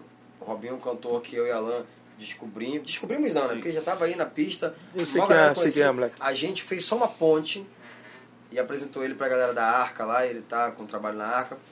E aí o Robinho fez uma live. Eu participei da live, né? Eu sou padrinho do cara. E o Ferrugem também foi como convidado dessa live. Sim. O Robinho tava cantando uma música, uma música inédita. O Ferrugem, eu, eu tava do lado, o Ferrugem virou pra esposa dele e falou, caramba, olha, olha o agudo dessa música, olha, olha que música bonita. E depois o próprio Ferrugem falou pro Robinho, eu quero gravar essa música com você. O Ferrugem não tinha a necessidade nenhuma, sabe? Cara, de, ele falou de- isso aqui pra de mim se aqui. colocar nesse lugar de que eu quero gravar contigo. O Robinho é um artista que está começando. O Ferrugem é um cara que já explodiu, inclusive até fora do pagode. né? Sim. Ultrapassou Já tá indo pra outros, outros mundos. E ele, porra, a generosidade do cara foi além. Não foi só, tipo, o cara aceitar um convite, que já seria do caralho. Se ele aceita um convite Ele do Robinho. falou. Ele Iniciativa propôs. dele. Talvez o Robinho nunca fosse pedir. Pedir. Tipo, não, Ferrugem, pô, vou ser maluco de pedir, o cara não vai. Cara, Ele foi lá e propôs. Então, são coisas desse tipo que. Que ninguém sabe, vezes, né? A A maioria não falar, não sabe. falar. Às vezes bate no cara que a gente acompanha. Graças a Deus isso eu tenho um vídeo, bastante. eu tenho um vídeo Mas aqui. ele tem um coração, cara, gigantesco. A gente tem um vídeo aqui que teve uma hora. Sabe quando o Inuki entra pra mexer em alguma coisa aqui? O Inuki, Uhum. ele tava sentado aí, isso não foi ao ar, né? E aí ele falou pra mim, pô, o que, o que mais me admira em você é que você canta com a própria voz que você fala e tal. Quase Isso chorou. foi o ar que eu vi. Sim, Ah, sim, foi essa ao ar? parada aí. Foi o ar? Não, isso não. Foi, eu vi o Foi, foi sim, foi sim. Ah, foi. Será que foi? Aí, Foi, tá? Aí ele falou, pô, tu canta pra caramba, cara, que isso, que lá. E aí ele fez isso comigo. Porque eu falei assim, o Luiz de moral. eu não Luiz, posso, porra, ô, ô Eu Suel, não acho que eu canto com a voz que eu falo.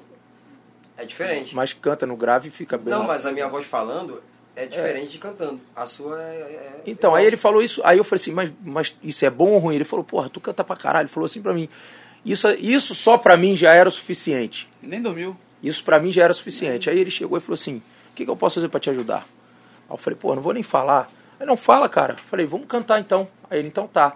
E aí combinamos assim, ele falou, não. E aí quando voltou ao ar, eu não sei se foi ao ar, quando voltou ao ar, isso foi ao ar. Ele falou assim, ó, eu vou deixar relatado aqui que eu vou gravar uma música com ele, vai vir um som, tá. Iniciativa dele. é, essa foi- parte do que pode fazer pra ajudar não foi, não. Não, não foi não. É, então, essa parte não foi. Aí o que acontece? Isso pra mim, eu vou, eu vou contar aqui o que aconteceu. Já foi o ápice.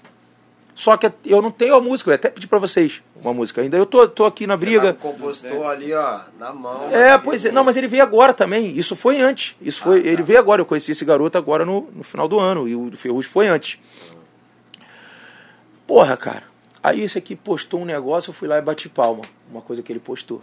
Aí o Ferrugem foi embaixo. Isso 20 dias depois. Falou assim: A E aí, Luiz, música, hein?" cadê a porra da nossa música pra gente gravar? Assim mesmo. Ah, isso é, isso é foda, né, cara? Então, é. É foda. Igual você agora ali que chegou no meu portão. Primeira coisa que tu falou, falou: vem cá, tu me limou, cadê a música que a gente vai gravar junto?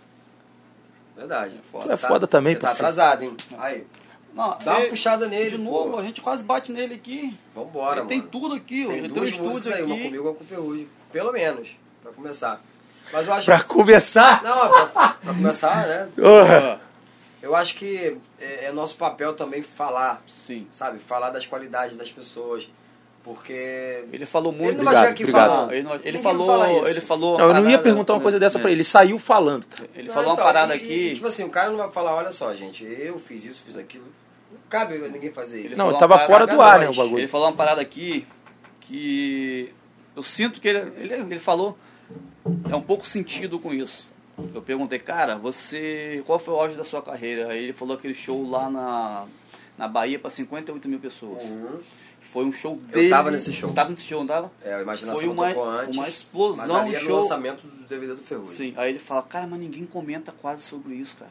É um acontecimento, é uma parada num, num- segmento que é tão gigante, foi tão gigante. Você Verdade. vender quase 60 mil ingressos e ninguém comenta sobre isso, cara. Verdade. verdade. Aconteceu, ele, ele falou uma coisa que aconteceu comigo também, não sei se aconteceu contigo.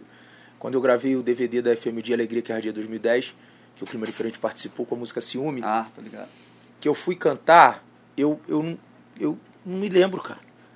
Aquele momento ali foi um dos momentos mais, mais foda, assim, pra mim, sabe? E, e aí eu subi no palco e, e acabou, e eu não sei o que, que eu fiz. Ele eu só assisti depois. E o Ferrugem falou que nesse dia desse Eu show, não lembro de nada. ele não lembra também. Isso já aconteceu contigo? Não. Que loucura, né, cara? Não, Porque não, você é o mestre de Eu vi todos. vocês falando, eu vi vocês falando isso lá, eu, não, eu fiquei pensando quando eu vi. Nunca aconteceu eu, isso? Será que já aconteceu e tal, de não lembrar? Não. Cara, aconteceu mesmo, te eu juro. tenho vários tipos de emoção, assim. Não sei se é Qual foi nervosismo. Então, antes do ar interromper aqui, como cantor, qual foi a maior emoção sua? Tipo, assim, um show que você fala, nossa, mãe, se você se lembra com bastante carinho. com- Mano, eu posso, eu posso destacar duas coisas.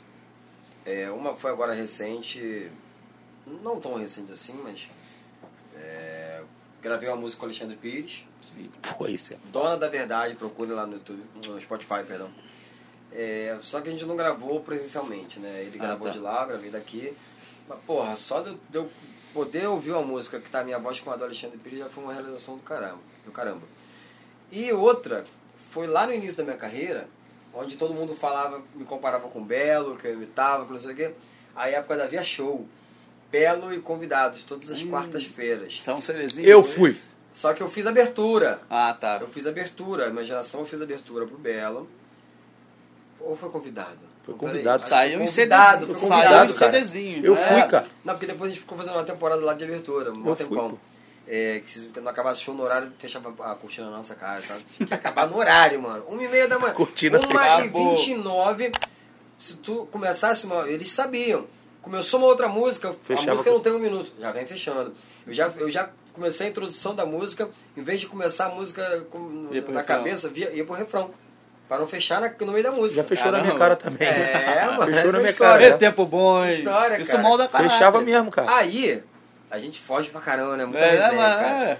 Aí, Relaxa. É podcast é isso, não é entrevista. o Belo é, chamou, imagina samba, convidado, não sei o que. Ah, beleza. Ele saiu do palco, que ele ia lá pro camarim descansar e tal, e a gente fez lá meia, hora- meia hora cantando, fazendo o- nossa parada. Quando acabava, o produtor ia chamar ele, né? E aí ele voltava pro palco. Obrigado, imaginação, valeu, tchau, não sei o que. E eu já, porra, feliz que eu não tinha me cagado, né? Saindo do palco. Aí o Belo me chama. Vem cá. Eu, caralho, o que, que eu fiz? Pensando, o que, que vai acontecer agora? Fiz merda. Vem cá. Canta uma música comigo.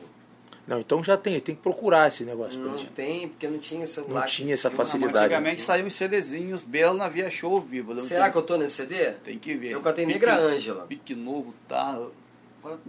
São uns dois ou três. Eu Antigamente, de olha, cabeça eu não lembro. Nessa época falar, a gente não tinha essa lembro. dificuldade, né, Suel? Não, é, não Porque tinha não tinha esses celulares de hoje que eu gravo aqui agora e mando na mesma Não, hora. não tinha. Tinha. E aí ele me chamou, "Vou- canta uma música comigo. Nem sabia qual que ele ia puxar, ele tava como, pô, fã pra caramba, qualquer uma que ele puxasse eu cantaria. E aí começou Negra Ângela. Cara, eu lembro da sensação. é, sabe quando você tá bêbado? Que você vê tudo meio que rodando assim, mas sei. é gostoso? Eu não bebo, Tu não não, bebe, né? não Tu bebo. bebe, Luiz? É bonzão, bebi. cara. Quando você tá... Ontem tá eu cheguei meio bêbado, fiquei quietinho. Sabe quando você tá meio que flutuando assim, só que tá gostoso? Essa é a sensação que eu tive naquele momento ali, cara. Que eu tava no palco, prateado tocando atrás. Mas não apagou nada. Batera, tá, e eu cantando com o Belo. Eu não tava preparado para aquilo. Mas tu não, mas tu lembra de tudo, de cada minuto. Lembro. Lembro até que eu Então, errei. engraçado, eu Cada um eu- tem uma reação, é, não adianta. Eu não- tive isso não- mesmo, cara. Eu Lembro da sensação que eu tive, né, mano? eu juro, mano. Eu só fui ver Foi depois foda. que eu me vi. Eu não me lembrava. Sinistro, mano. Tá bom. Então, Bom, é, o pessoal hoje reclama muito do- das novas bandas que estão sempre regravando 90, estão meio que perderam a identidade. Esse é um assunto polêmico, né? É polêmico. Não tô Esse falando é direcionado a tema- ninguém, ninguém não. Só, só que eu falo, eu fiz um vídeo eu- que eu fiz um vídeo que eu falei o seguinte: 90 teve muita gente boa, 80 também. Mas 2000 ninguém ficou refém de 90. Sorriso soltou música pra caramba, Imagina Samba soltou música pra caramba. O que, que você acha desse cenário hoje? O pessoal meio que pe- perdeu o, o tesão de, comp de compor, não, de lançar música, não, mas é- as ferramentas hoje eu acho que é- são bem diferentes, né? A- Eu acho que não ajudam mais a, a, a fazer vários sucessos. O que, que você fala sobre esse, esse novo Cara, momento aí do pagode? Eu, eu, eu não acho nem que é questão de sucesso, porque a gente tem grandes artistas que surgiram depois Sim. e que fazem sucesso.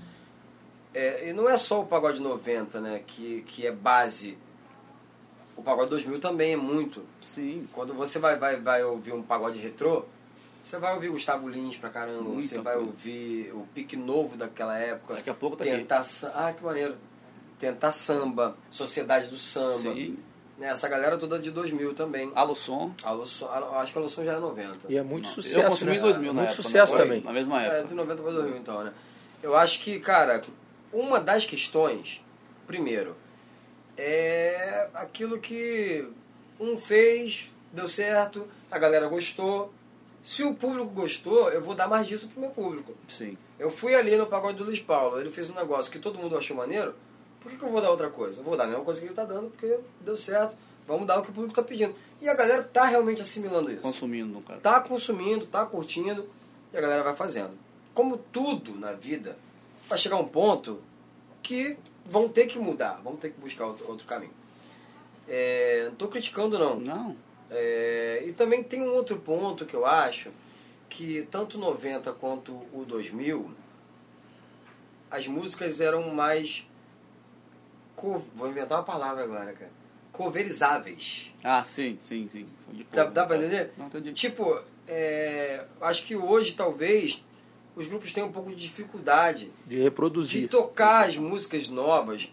Você não é, não é a primeira pessoa que falou isso. Muita gente Talvez a, isso. né? a, a, a musicalidade, né? Tá, tá- Perdeu tá- a simplicidade? tá evoluindo. Tá, tá muito complexa. Não, de talvez, talvez. Eu acho que está um evoluindo, complexo. porque você- a galera tá aprendendo mais, A quer to- mostrar mais, e isso se torna difícil. É, assim, ao mesmo tempo que isso é bonito, se torna um pouco difícil, talvez, pro cara que toca ali todo final de semana. Não é funcional, ali, no caso. tal. E- Eu não tô julgando ninguém, tá? Porque se você pegar os meus discos, tem solo de guitarra, tem metal. A gente quer, tem corda, nada A gente a gente que tem gosta. arranjo de corda. Porque a música corre na nossa vez, a gente quer, às vezes, pô, quero metal aqui, quero uma... Mas é, eu, quando eu tocava é, na, na noite e tal, que é o maior, a maior divulgação de qualquer artista são os grupos que tocam A né, tua música. na noite Com ali. certeza. A maior divulgação. Mas eu não tinha guitarra, pô. Aí, de repente, se fosse hoje, se eu tivesse que tocar é, uma música que tem um solo de guitarra, isso poderia me, me limitar. Não, não vou tocar porque, pô, meu, grupo é só cavaquinho e violão, não tem como fazer esse solo. Talvez, tá? Posso estar falando aqui a maior besteira, mas eu acho que tem um pouquinho de sentido também. Entendi. Não tem, Quer claro que tem. Então, então, continuando essa resenha, a gente vai estar com a opinião muito embasada de um super profissional da música chamado Alan Lima. Opa, mestre. Puta que pariu. O pessoal que acabou de nascer, que tá com 15 anos agora, agora, tá com 15 anos agora, eles estão consumindo a mesma música com a mesma felicidade. E não, não viveu nada disso. Não, ah, o, da galera jovem que tá A galera ouvindo. tá ouvindo ah, agora. será que não ouviu? É, eu, assim, tô que a na dúvida também. não, tem- tá é pela primeira vez? Porque Ah, tem muita cara, gente que não, fala eu assim. tô- eu tô ó, numa dúvida, fiquei na dúvida. É legal o debate. Não, cara, porque- criança ouviu sim, cara. Cara, não. Porque- não. Pior que não. Tem gente que fala assim, ó. é, toca música tal é, de um grupo que acabou de gravar. Às vezes ela nem sabe que é um grupo de 90 que gravou isso. Aconteceu muito. Ah, tá, entendi. Toca ligando os fatos de menos é mais, por exemplo. Não conheceu, não conheceu o Pique Novo. Conheceu com o Pique Novo. É, mas a gente também não pode aqui esquecer de um detalhe, tá? Sim. As músicas são boas pra Continuam Sim, sendo boas, isso que eu ia falar. boas. Elas continuam sendo boas, um pronto. detalhe. Pronto. Por exemplo, eu vou fazer um, um disco de 14 faixas. Qual é a probabilidade das 14 faixas do meu disco serem hit? Quase zero. Mano, é difícil pra caralho. Agora, se eu fizer um disco de 14 é, músicas do pagode 90 de artistas variados, eu não vou errar nenhuma. Não, sim. Então as músicas são foda. Aconteceu isso Se lá. eu escolher ali o sucesso de O cada sucesso, um né? ali e faço um disco, vai, vai fazer um disco de hit. Sim, sim. E aí é, a galera gosta. Aconteceu Pô, isso lá, boas. a gente no grupo lá. Ah, vamos gravar o quê? Fizemos um repertório, fizemos uma gravação, não andou tanto. Aí fomos pro aniversário. Porra, a gente tava tocando o que a gente gostava. Ninguém, todo mundo assim, até cantava, mas não, tipo assim, é. Aí tipo assim, ah, velho, vamos puxar só as coisas. é, lá a gente chama de modinha, no caso. Sim. Só as coisas meladas, já que a gente não aguenta mais ouvir. Porque o músico, quando fica tocando sempre a mesma música, como você falou de ouvido, Hum. chega um certo tempo que enjoa de tocar. é, e- Sim. aham, Vamos tocar só- Tudo que for demais, vai é. ver. Aí, como- aí tocamos, faz tempo que a gente. Ah! Só puxou, só puxou música nessa pegada, tipo assim, que. e- aí virou. Aí eu percebi, cara, não tem jeito. São No clássicos, né, momento, são cara? clássicos. São clássicos. Não, mas, cara, é uma parada que.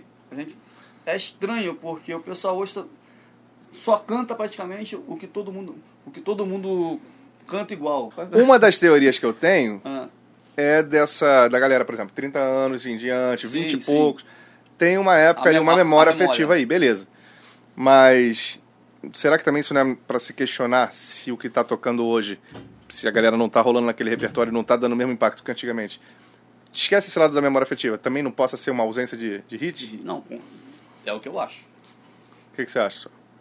A ausência de hits. Tô pensando, cara. Não, tudo- pensando. Não Sabe tem quê? explicação lógica, é complexo, mas alguma. É, assim, a gente, a gente nem, nem a gente, nem ninguém vai chegar e dar o veredito e falar. ó, é Não, isso, tá mas bom. é- exatamente. ninguém- é, A minha primeira teoria é, é- eu continuo falando de uma Cara, memória, de eu- uma época, de então, alguma coisa. Então, eu não, eu não sei se eu, se, eu, se eu gosto de pensar assim, porque hoje, por exemplo, a gente teve há um tempo atrás, dentro de um, de um sistema onde todo mundo falava que o pagode não conseguia se destacar, que é o digital, Sim. a gente teve um cantor de pagode como o cantor mais ouvido da plataforma. O Dilcinho. O Dilcinho. Sim, Isso não é ser hit? sim. Então, sabe, eu acho Sim, que sim. é bem complicado a gente É, falar é mu- é muito- dessas, dessas, desse tipo de coisa. E eu também concordo com isso. Eu prefiro ir, eu prefiro ficar, ficar na discussão. E foi pouco falado também, né? Sim, muito pouco. Pô, isso aí foi uma, uma vitória gigantesca pro pagode. Inclusive dele ganhar como cantor do ano. Eu, eu cheguei prêmio, a o prêmio isso Multishow. no Instagram, o prêmio Sim, eu postei também. isso. A vitória pro segmento. É, mas eu prefiro ficar na discussão de que por que isso está sendo tão utilizado hoje. O que eu falo, E eu acho que é por conta do saudosismo, é por conta é, da, da- da- do lado musical, que eu acho que é mais tocável, sabe? Cara, a raiva que eu tenho é o seguinte. Eu acho que eu falei isso com você já. Eu ouço um, um pagode novo, passa, legal, bacana. Ouço dois, três. Nenhum fica, tipo assim, na mente. Eu ouço. aqui, será que deu? Não, tá de boa. Tá de boa. Eu ouço um sertanejo que eu nunca ouvi na minha vida. A ideia da, da, da canetar, eu falei, porra, foda, hein? Lembra que eu falei isso você? Por exemplo, eu vi graveto da, da, da Marília. Marília Mendonça. Quando eu vi a primeira vez, eu falei, porra, que sacada foda. E aí daqui a pouco pega uma do uma. É, seu garçom, seu polícia, que você. Vai. Mano, é uma, é uma pancada atrás da outra. Ele já mandou essa pra mim, a- essa resposta, que foi um pouco polêmica. Sim. Você acha que os caras estão escrevendo mais do que o pessoal que está escrevendo pagode? Mas não. Estão acertando muito mais por que está acontecendo isso. Isso é um assunto que eu discordo do Alan direto. Polêmico, polêmico. Não, mas, É, é, mas mas, é, o pô. debate é maravilhoso. A gente tem, a gente tem esse. Tem que ter. A gente Essa tá recebendo conversa- vocês essa hoje, eu recebi conversa- o Thiago Soares ontem, que é um puta de um compositor, tem pô, o Príncipe, o Dinei, tem uma, a galera foda. Sim. Mas a gente tá, tá vendo um, um despontar nas rádios, a maioria é só sertanejo, cara. O que, que, tá- Então, que acontece? Que, Olha só, primeiramente, eu acho que não se deve desmerecer o trabalho de ninguém. Sim, Tá? Igual algumas vezes a gente escuta uns ou outros desmerecendo a geração A geração, atual. isso aí. pior, Desmerecer. pior geração de compositores do é, samba. desmerecer né? é uma coisa Foi muito isso? ruim. Foda, É né? uma coisa muito ruim. Então a gente não está desmerecendo. Eu, eu, eu gosto das músicas atuais, eu, eu gosto do pagode 90, pagode 2000. e Entendo que cada um tem a sua característica de acordo com aquela época. Né? Mas o, a questão do sertanejo, cara, é que eu acho que tem certas coisas que o pagode pode falar e certas coisas que o pagode não pode falar, que a galera não compra. E aque- aquela parada ali que estava sendo falado no, no, no pagode, no, no sertanejo, que não fala no pagode, a galera vai comprar. Porque o sertanejo, eu vejo que o sertanejo ele tem uma irreverência Sim. maior do que o pagode, por Sim. exemplo, para certos assuntos. Não, com certeza, isso é certo. O próprio ritmo, né? A forma de tocar O é ritmo. diferente. A Rita, por exemplo, não de facada, se fosse um pagode. É, exatamente, exatamente. cara. É o que eu sempre falo. Não cabe no Mano, é pagode. maneiro pra caralho, é sacada, é sacada. Mas vamos entender e respeitar o que é o, que é o pagode. O pagode é isso aí? Não. O pagode é o pagode. Eu não sou um cara com mente, mente fechada, o Alan sabe disso. Eu acho que o pagode ele tem que se, se modernizar, sim. Sim. Tem que se modernizar. de- de- é, não cabe mais falar de alguns assuntos que já, já se falaram lá atrás e hoje buscar outros assuntos. É linguagem, sim, caso. a linguagem, mas sem deixar de ser pagode. Não, sim, sim. Só que eu acho a questão, antigamente a gente tinha o nosso sentimento com, com 10 músicas na rádio praticamente. Vamos botar assim, em dois anos estouraram muita coisa. Uma geração Aham. estourou muita coisa. E o Príncipe, que é uma pessoa que eu gosto muito, Escreve pra caralho. pra caralho, tomava porrada direto. Música de corno, música de talarico, música de não sei o quê. Cara, eu, eu vejo as letras da Marília hoje, eu não vejo muita coisa diferente do que o Príncipe já fazia lá atrás, cara. Não, nada. Aí eu falo, porra, eles pegaram a sofrência nossa, jogaram pra lá e estão ganhando dinheiro com Sim. uma coisa que já acontecia no pagode e foi criticado, cara. Uhum. É a parada do, do, do, do, do saudosismo. Aí eu fico puto pra cacete também. Não dá, bicho. Aí vocês como compositores, cara, não dá raiva, não? professor faz pergunta difícil agora no final. Ele né? faz aqui enquanto. É. Não, que eu tô até questionando aqui, porque raiva, assim. Mas dá raiva, porra. A gente já, o pagode já fazia isso. Aí vem a geração que tomou porrada. Porra, não, música. Aí os caras fazem lá, porra, que maneiro, porra. Só pra, só pra deixar claro aqui, porque quando eu deixo aquela pergunta do hit atual, eu não tô falando mal que não, ou que não tenha hit ou papapá. Pra show, será? Cara, eu, eu sou um cara que ao invés de eu questionar, de brigar com tudo que me falam, eu questiono o que, que aquilo tá querendo me dizer. Sim. Se não estão tocando nos, nos pagodes algo muito atual, o que que isso tá querendo dizer? Isso tá querendo dizer, eu posso eu não ter resposta, você não ter, ninguém ter. Ninguém tem. Mas que tá fazendo, tá dizendo algo, tá. Tem a A mensagem. gente ali. pode não saber. Aí eu concordo.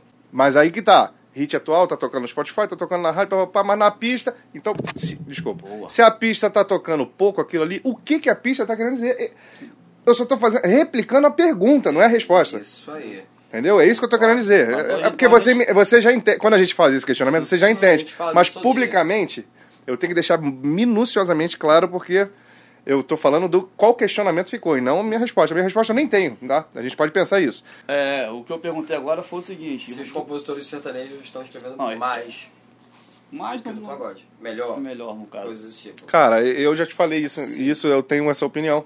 Isso, é, eu acho que os caras são criativos pra caralho, atuais pra cacete, eles têm, eles têm frase, tem Então- sacada. Tem um outro questionamento que a gente pode levantar agora aqui, Pode soltar que no pagode isso é importantíssimo, sabe qual é? É depois fazer a pergunta assim, isso vai ser de carreira? Vai ser aquele que quando você voltar daqui a 10, 15, 20 anos vão tocar de novo? Entendi. Aí, aí pode ser que não seja. Pode ser que ele seja um hit atual, que pegou a galera da internet, que... E aí daqui a pouco morreu Some. depois de, de, de seis meses. Que acontece muito também. Sim, E também eu tenho, um- tenho uma outra, um outro pensamento, tá? É, no sertanejo a gente tem uma música, já falei pra Gando com o Alan, que eu acho foda. Mas o refrão ele começa assim, eu vou trocar meu celular num Nokia tijolão, que só, tijolão, que só manda mensagem e faz ligação. As quatro linhas do, do, do refrão é isso. Eu acho essa música genial. Mas será que no pagode ela iria funcionar? É. cara. Primeiro, Tá calma. faltando muito. Pega um Calma, cavaco e toca. calma, é calma, muito diferente, calma. é muito diferente. Calma que eu né? não acabei ainda.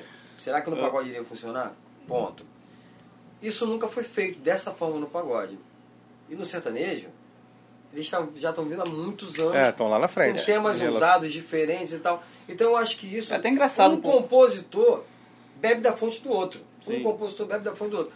A partir do momento que certas coisas forem, tes- forem testadas no, no pagode, talvez um comece a beber da fonte do outro também.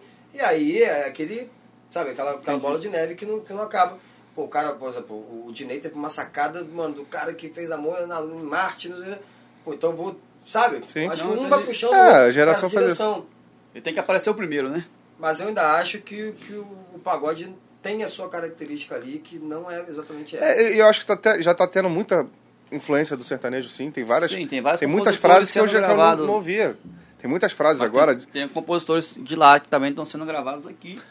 É, e os daqui também estão Tão ouvindo. sendo gravados. É, estão sendo gravados, estão ouvindo muito de lá também. É o eu acho que tá, também, tá né? globalizando Música é a música, tá música, né, globalizando, é. Graças a Deus. Mas- O bom é que vocês já discordaram já, já peguei um ponto que vocês discordam, né? Que o senhor falou. Não, mas a Já gente, cara, mas, é, é- mas isso é mara- maravilhoso. Toda A vez a gente parte, traz alguma. Sim. É. Porque o gostoso é falar sobre também. Mas é, pô. Isso aqui, se deixasse, a gente fica Se horas e deixar- horas. E saindo daqui, a gente vai sair, vai sair, ainda vai continuar na resenha. Vai Vai cara, mas eu cara. continuo achando que papai o outro não sei o que. pô, Isso eu concordo, isso não. Ó, uma coisa que eu admiro muito de 90 é que cada grupo tinha a sua característica e era muito forte a característica de cada grupo. Personalidade de cada era um, né? muita personalidade. Você pega, por exemplo, o Negritude Júnior, a forma que o Netinho cantava, o tipo de música, sempre tinha o solo Sim. rasgando de sax, porque os caras tinham um saxofonista na banda e tal. E você pega o Arte Popular, que também é um grupo romântico, é uma caracter- característica completamente diferente. A batucada do Arte Popular é diferente, as Sim. letras do Leandro Learte, outra parada, sabe? Molejo, Molejo foi. os morenos, Você vê que né? Cada um tinha sua identidade. grupos- Então, mas além de, de cada um ter sua identidade, eram personalidades muito Sim, fortes. todos eles. Sabe? Eu acho Era- que isso também é, ajudou a criar uma cena muito forte no Com pagode. catinguelê, sabe? Era, era exatamente. Cara, Eu, quem viveu 90 viveu, né? não, então, isso, isso, que- isso, isso que o senhor falou é muito Bom demais, importante. né? É, nessa geração, olha que perigo, olha o perigo. Lá vem eu. Não, nessa geração, talvez a gente possa, eu possa falar isso aí, que talvez marcante, marcante como foi de 90, não sei se aproximaram mais os grupos um do outro. Né? Lá eram, eram bem destacadas as. Não era? Não tô Sim, falando nenhuma, não é nada. Não, é comprometedor, não. assim, Eu, faz eu, da eu sinto, eu sinto muito destacado antigamente. Tu tinha ali, é, como você falou, todos esses nomes ali, era muito destacado. Aí parece que, que Era cada um dois- seu mundo ali. ficou um pouco mais próximo. Um foi bebendo da fonte do outro, ficou um pouco mais próximo assim. Não quer dizer que seja melhor ou pior assim. Então agora aqui eu vou trazer, vou, vou trazer de volta, vou trazer de volta aqui para vocês meu grande ilustríssimo cantor Luiz Paulo, que, que eu tive a honra também de, de, de cantar numa música, uma composição minha, registrado aí para todo o Brasil. Como é que é o nome da música? Manias. Manias. Tem que me dar outra. Precisa de outra. Tá na hora, né? Então eu vou passar a, a palavra aqui pro mestre. Como que foi a história, então, de você cantar com o Suel no Samba Recife? Cara, foi muito emocionante. Eu vi o Suel falando que, que quando, se emocionou quando cantou com o Belo. E eu tive uma sensação parecida, talvez até mais forte ainda do que isso, quando eu cantei contigo. Ei. Lá no Samba Recife, que eu liguei pra você e falei, pô, Suel, preciso de uma ajuda tua aí. Na verdade, não sei se eu, eu ligo primeiro pro Alan, porque eu, porque eu tenho medo de, de falar direto com, o cara, né? Cara bobo. Mas aí eu falei, falei, pô, aí você falou assim, não, cara, vou vir aqui pra você. E aí um dia tu falou pra mim, pô, pode comprar tuas passagens que vocês vão comigo pro Samba Recife. É, Eu não sei que merda que ia dar, mas vamos embora, mano. A gente vai encarar junto. Foi mesmo. Aí nós fomos pra lá, eu com, com um grupo Clima Diferente. E assim, foi muito emocionante mesmo pra mim. E vou te agradecer. Eu já te agradeci por isso 25 mil vezes, mas agora eu vou te agradecer em público por isso, porque foi um momento incrível na minha vida. Tinha, tinha depois eu procurei saber, 82 mil pessoas passando na roleta, fora aquelas pessoas que pulam. e E assim, gente. foi Samba muito é emocionante. Eu acho que é foi, foi o ponto mais mais foda assim para mim. Queria te agradecer e que você falou do Ferrugem, mas você também é igual a ele. Você é uma pessoa incrível, um ser humano fenomenal. Obrigado, tá, irmão? Porra. Aí, pai chorou e... Belas palavras, cara. Mas eu acho que não precisa agradecer, não. É o que eu falo pra todo mundo, mano. Faz, faz pelo próximo. Se tiver a oportunidade de ajudar, ajude o próximo. Porque é isso, a gente tá no mesmo barco, né, cara? É, e esse Samba Recife foi 2017. 2018 seria o, foi o último com Imagina, né? Foi o último. E em 2019 eu fui lá Já voltou já solo. em carreira solo. Foi o primeiro, acho que foi o primeiro festival que eu fiz em carreira solo. Infelizmente 2020 Não rolou. Você fez Samba Recife, Samba Prime fez solo também? Fiz Samba Prime solo, fiz, fiz sim. O Samba Prime, quem não conhece, é Belo, Belo Horizonte, né? É, Belo Horizonte. E 2020, cara, teve essa interrupção né, de tudo aí, no mercado e tudo mais. Mas é, eu acho que. Queria falar um pouco do ano de 2020. Sim, pode falar sim, pô. que apesar de todos os pesares, né, nem, nem acho que nem, nem cabe a gente ficar falando mais aqui desse assunto tão, tão chato, chato no sentido de, de pô, a gente quer logo não precisar mais falar de pandemia, né, cara? Quem aguenta mais, né? A gente tá louco pra acabar isso e poder falar disso como um passado, não como um presente. Então, apesar de tudo que aconteceu, né, a mudança na vida de todas as pessoas e tal, é, profissionalmente eu tenho um balanço é, positivo para fazer. né, lancei a música aí de volta com um clipe, clipe, é, bacana pra caramba. Outra, é, outra, outra vitória assim da- dessa gestão minha com o Alan, porque tudo é novidade pra gente, como empresários, né? Tudo é novidade. Então, essa lançamento, esse lançamento de De Volta foi mais uma, um desafio, mais uma novidade. E a galera tá comentando muito. O clipe é maneiríssimo. Sim, o, O clipe, clipe- ficou lindo. E a galera tá comentando muito na- na- dessa música nas redes sociais, sabe? Toda hora a galera me marca ali ouvindo a música.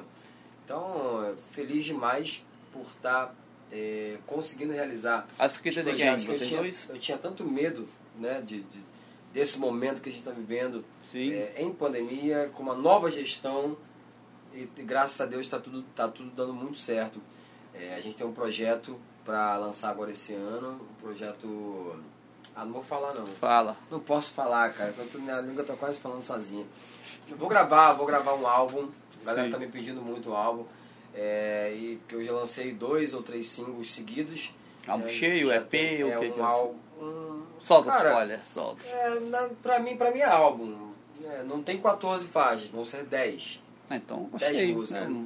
É, cheio. porque é P, pra mim é P quando vem 4. Então, mas, Sim, mas é o mas álbum, a gente pô. lança em várias partes agora também, né? Tem um negócio Sim, desse. sim. Então, eu vou gravar 10 músicas, inclusive já, já ouvi músicas de alguns compositores. Tem espaço É. ainda pro pessoal mandar ou já, já fechou o repertório? Não, cara, é, tem espaço, tem espaço. É que a gente tem, a gente tá com uma concepção na cabeça ba- bastante direcionada. Sim. Então a gente quer seguir aquela linha ali que eu não vou falar agora, né? Deixa a galera, deixa sair o álbum pra galera ver se aprova ou não aprova. Mas eu nunca fiz um disco autoral. Certo. Esse ano talvez eu, eu faça. né? É, aí. Mas tô, tô pedindo música aos compositores. Ah, tá. Só vou fazer o disco autoral mesmo se a- aquela concepção que a gente está enxergando for realmente aquilo ali, a gente entender de fato que tem que ser autoral e tal.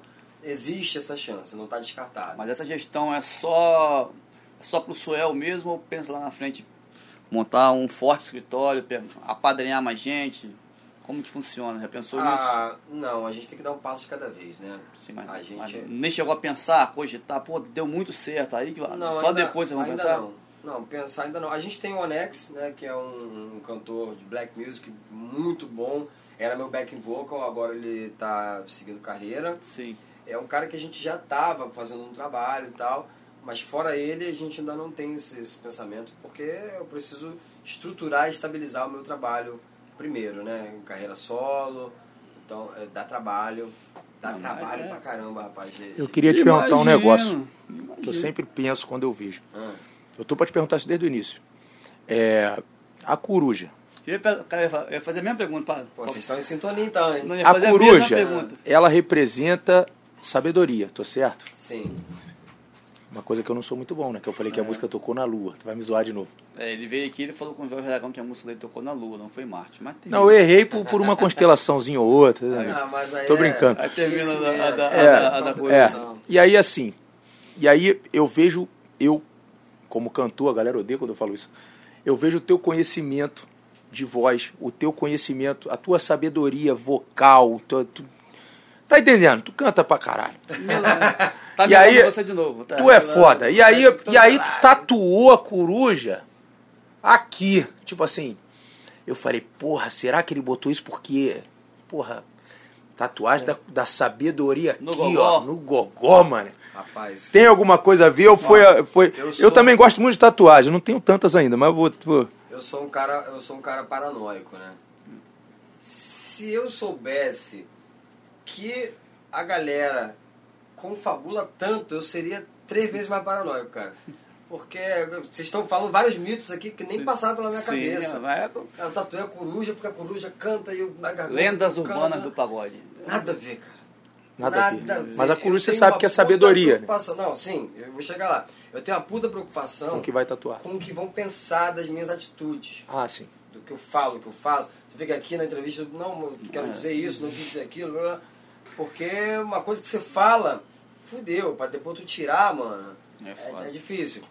É, mas a coruja foi o seguinte, eu pensava, vou abrir pra vocês aqui, pensava o seguinte, cara, um dia, se o Rodrigo Faro tiver que me imitar, naquele dança gatinho, ele Sim. vai imitar o quê? Pô, cabelo raspado, não tinha nem barba. O que, que ele vai me imitar, cara? Eu não tenho nada marcante pra ele imitar. Sério, esse foi o meu, meu, meu parâmetro. Não, eu preciso, eu preciso me tornar uma imagem mais marcante. Aí comecei a fazer várias tatuagens, né? É, a, e a, a tatu- tatuagem por si só, a maior galera tem. Eu comecei pelas tatuagens, mas aí não foi o suficiente ainda. Tatuagem vicia, porque- tá? Só pra não, saber. vicia, maneiro pra caramba. Mas pro que eu tava procurando, então, mano, tatuagem nos dois braços, pô, todo mundo tem. A maior galera tem. Ainda não é isso. Ela fica olhando pra mim. Não é isso ainda. Ela fica olhando pra direção que dá. Né? Foda. Eu falei, calma aí, peraí. E eu, eu gostei do, do, do mundo, do universo da tatuagem. Eu falei, porra, já que eu já tô na tatuagem, vou fazer uma parada pra chocar. Um bagulho que todo mundo vai falar, cara, tá maluco. Que isso vai ser Um diferencial. um diferencial. Não era coruja. Eu cheguei lá no meu tatuador, falei, cara, eu quero fazer uma parada no pescoço. Tem um cantor porto-riquenho chamado Nick Jam. Ele tem, acho que uma fênix aqui e tal. Aí isso me influenciou. Falei, pô, vou fazer um bagulho desse aqui no pescoço, porque é um- uma parada que chama muita atenção nele. Falei, tá aí, vou fazer essa parada no pescoço. O meu tatuador sugeriu uma coruja, ele mostrou. Faz essa coruja aqui, cara, maneiro. Vem cá, ele é fã de pagode, ele é teu fã ou sim, não? sim, sim, ele gosta Então ele foi malandro. Se fosse eu, Suel, tem que tatuar uma coruja aqui porque a tua sabedoria vocal é pica. É, não, mas ele não falou sobre isso não, sobre música não. Ele falou da, da coruja como um desenho mesmo, né? Ele mostrou o desenho, é bonito. Aí eu pesquisei a coruja, pô, é, sabedoria, né, observação e tal, e é- tem a ver com noite, no meu trabalho. Falei, beleza, tudo a ver, gostei. Fiz a, fiz a coruja pra. Mas ele já veio com esse desenho já Mas a pronto. coruja virou tua logomarca. Sim, já Ou não? Era, era essa coruja mesmo, que já chegou essa aqui. Não, Ou ele você desenvolveu. Ah, tá. Ela não existe, foi Ele feita pra você. desenvolveu pra mim. Tá. E aí ficou a coruja e eu comecei a ter o resultado que eu queria. Das pessoas, pô, aquela coruja, aquela coruja. Ah, até na rua mesmo, pô, eu não sabia que era você, eu tava na dúvida se era você. Aí Mas a eu vi coruja já é. Te reconheci pela coruja. Comecei a ter esse resultado. Engajamento Aí, na coruja. Quando eu fui lançar a logo, numa Hum. conversa com. Eu tava na Gold ainda, o Sérgio e tal. Eu tava viajando de férias. A Vanessa, minha esposa, a gente tava recebendo as logos, Suel, vários desenhos, várias fontes e tal. A minha esposa falou, cara, você tem que ter uma logo que tem algum elemento que as pessoas olhem e já Lembre de sabem que é você. Eu falei, pô, É a então coruja. tem que ser a coruja, cara. Não tem. eu- Quem olha Mas pra ficou mim, foda. olha primeiro pra coruja, porque chama atenção. Chama, fica olhando pra Mas gente. combinou. É, como- Venhamos e convenhamos. Hoje eu chamo os meus fãs de fãs coruja. Porra, mas Eu ganho presente pra caramba de coruja. que bacana, viu? Eu acho que ficou tudo a ver. Tem Eu gente que me chama de coruja, fala eu- coruja. Eu não tenho coragem de fazer uma tatuagem. Eu tenho medo de agulha. Sério? Uá! Cara, mas só dói na Eu hora. adoro tatuagem. Não, Depois não dói mais, ó.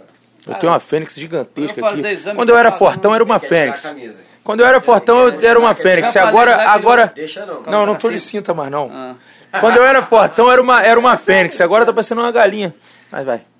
É, aí. Não, Aí foi- aí qual foi isso? Não, não tira a blusa, não. A coruja. mas, tática de engajamento foi a coruja. né?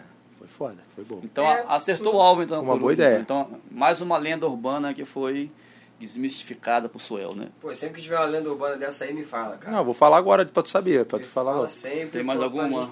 Às vezes eu quero defender ele, mas eu não sei se é, se não é. Agora eu vou mandar mensagem pra saber. Pronto. Tem mais alguma? Não, não Tem tem mais mais. Então, finalizando o podcast, muito obrigado ao Suel, ao Alan, ao Rafa, né? Rafa, Muito obrigado mesmo. tamo junto, Tomás. Amizade que. Tamo junto. Tem o que que eu te conheço? Uns 5 anos já acho que faz. É, pessoalmente? Pessoalmente, sim. né? E a gente? A gente desde 2009, né? 2009. Quantos anos tem? Sei lá, não sei Fazer fazer conta. Eu sou ruim de conta pra caralho, tem que contar no dedo. Não, mas o empresário tem que fazer conta rápido. 2009 até Não, mas olha, tem On- 11, 11 anos. 11 anos. 11 anos. Vai pra 12 agora. Então, Te amo, cara. Muito obrigado. um abraço aí. Acompanhem, se inscrevam. O seu canal é o Suel Oficial. Tudo Suel Oficial? Instagram? Não, Não, no Instagram é só Suel. só Suel. E o resto eu não sei não, cara. É Twitter. Mas vai lá que no meu Instagram tem todas. Tá, tudo. Muito obrigado a todos. Mais uma vez, estamos aqui com o nosso amigo Suel, que fez o podcast legal com a gente. Respondeu tudo. Não perca, se inscreva no canal e vamos embora. Um abraço. Vamos comer pizza.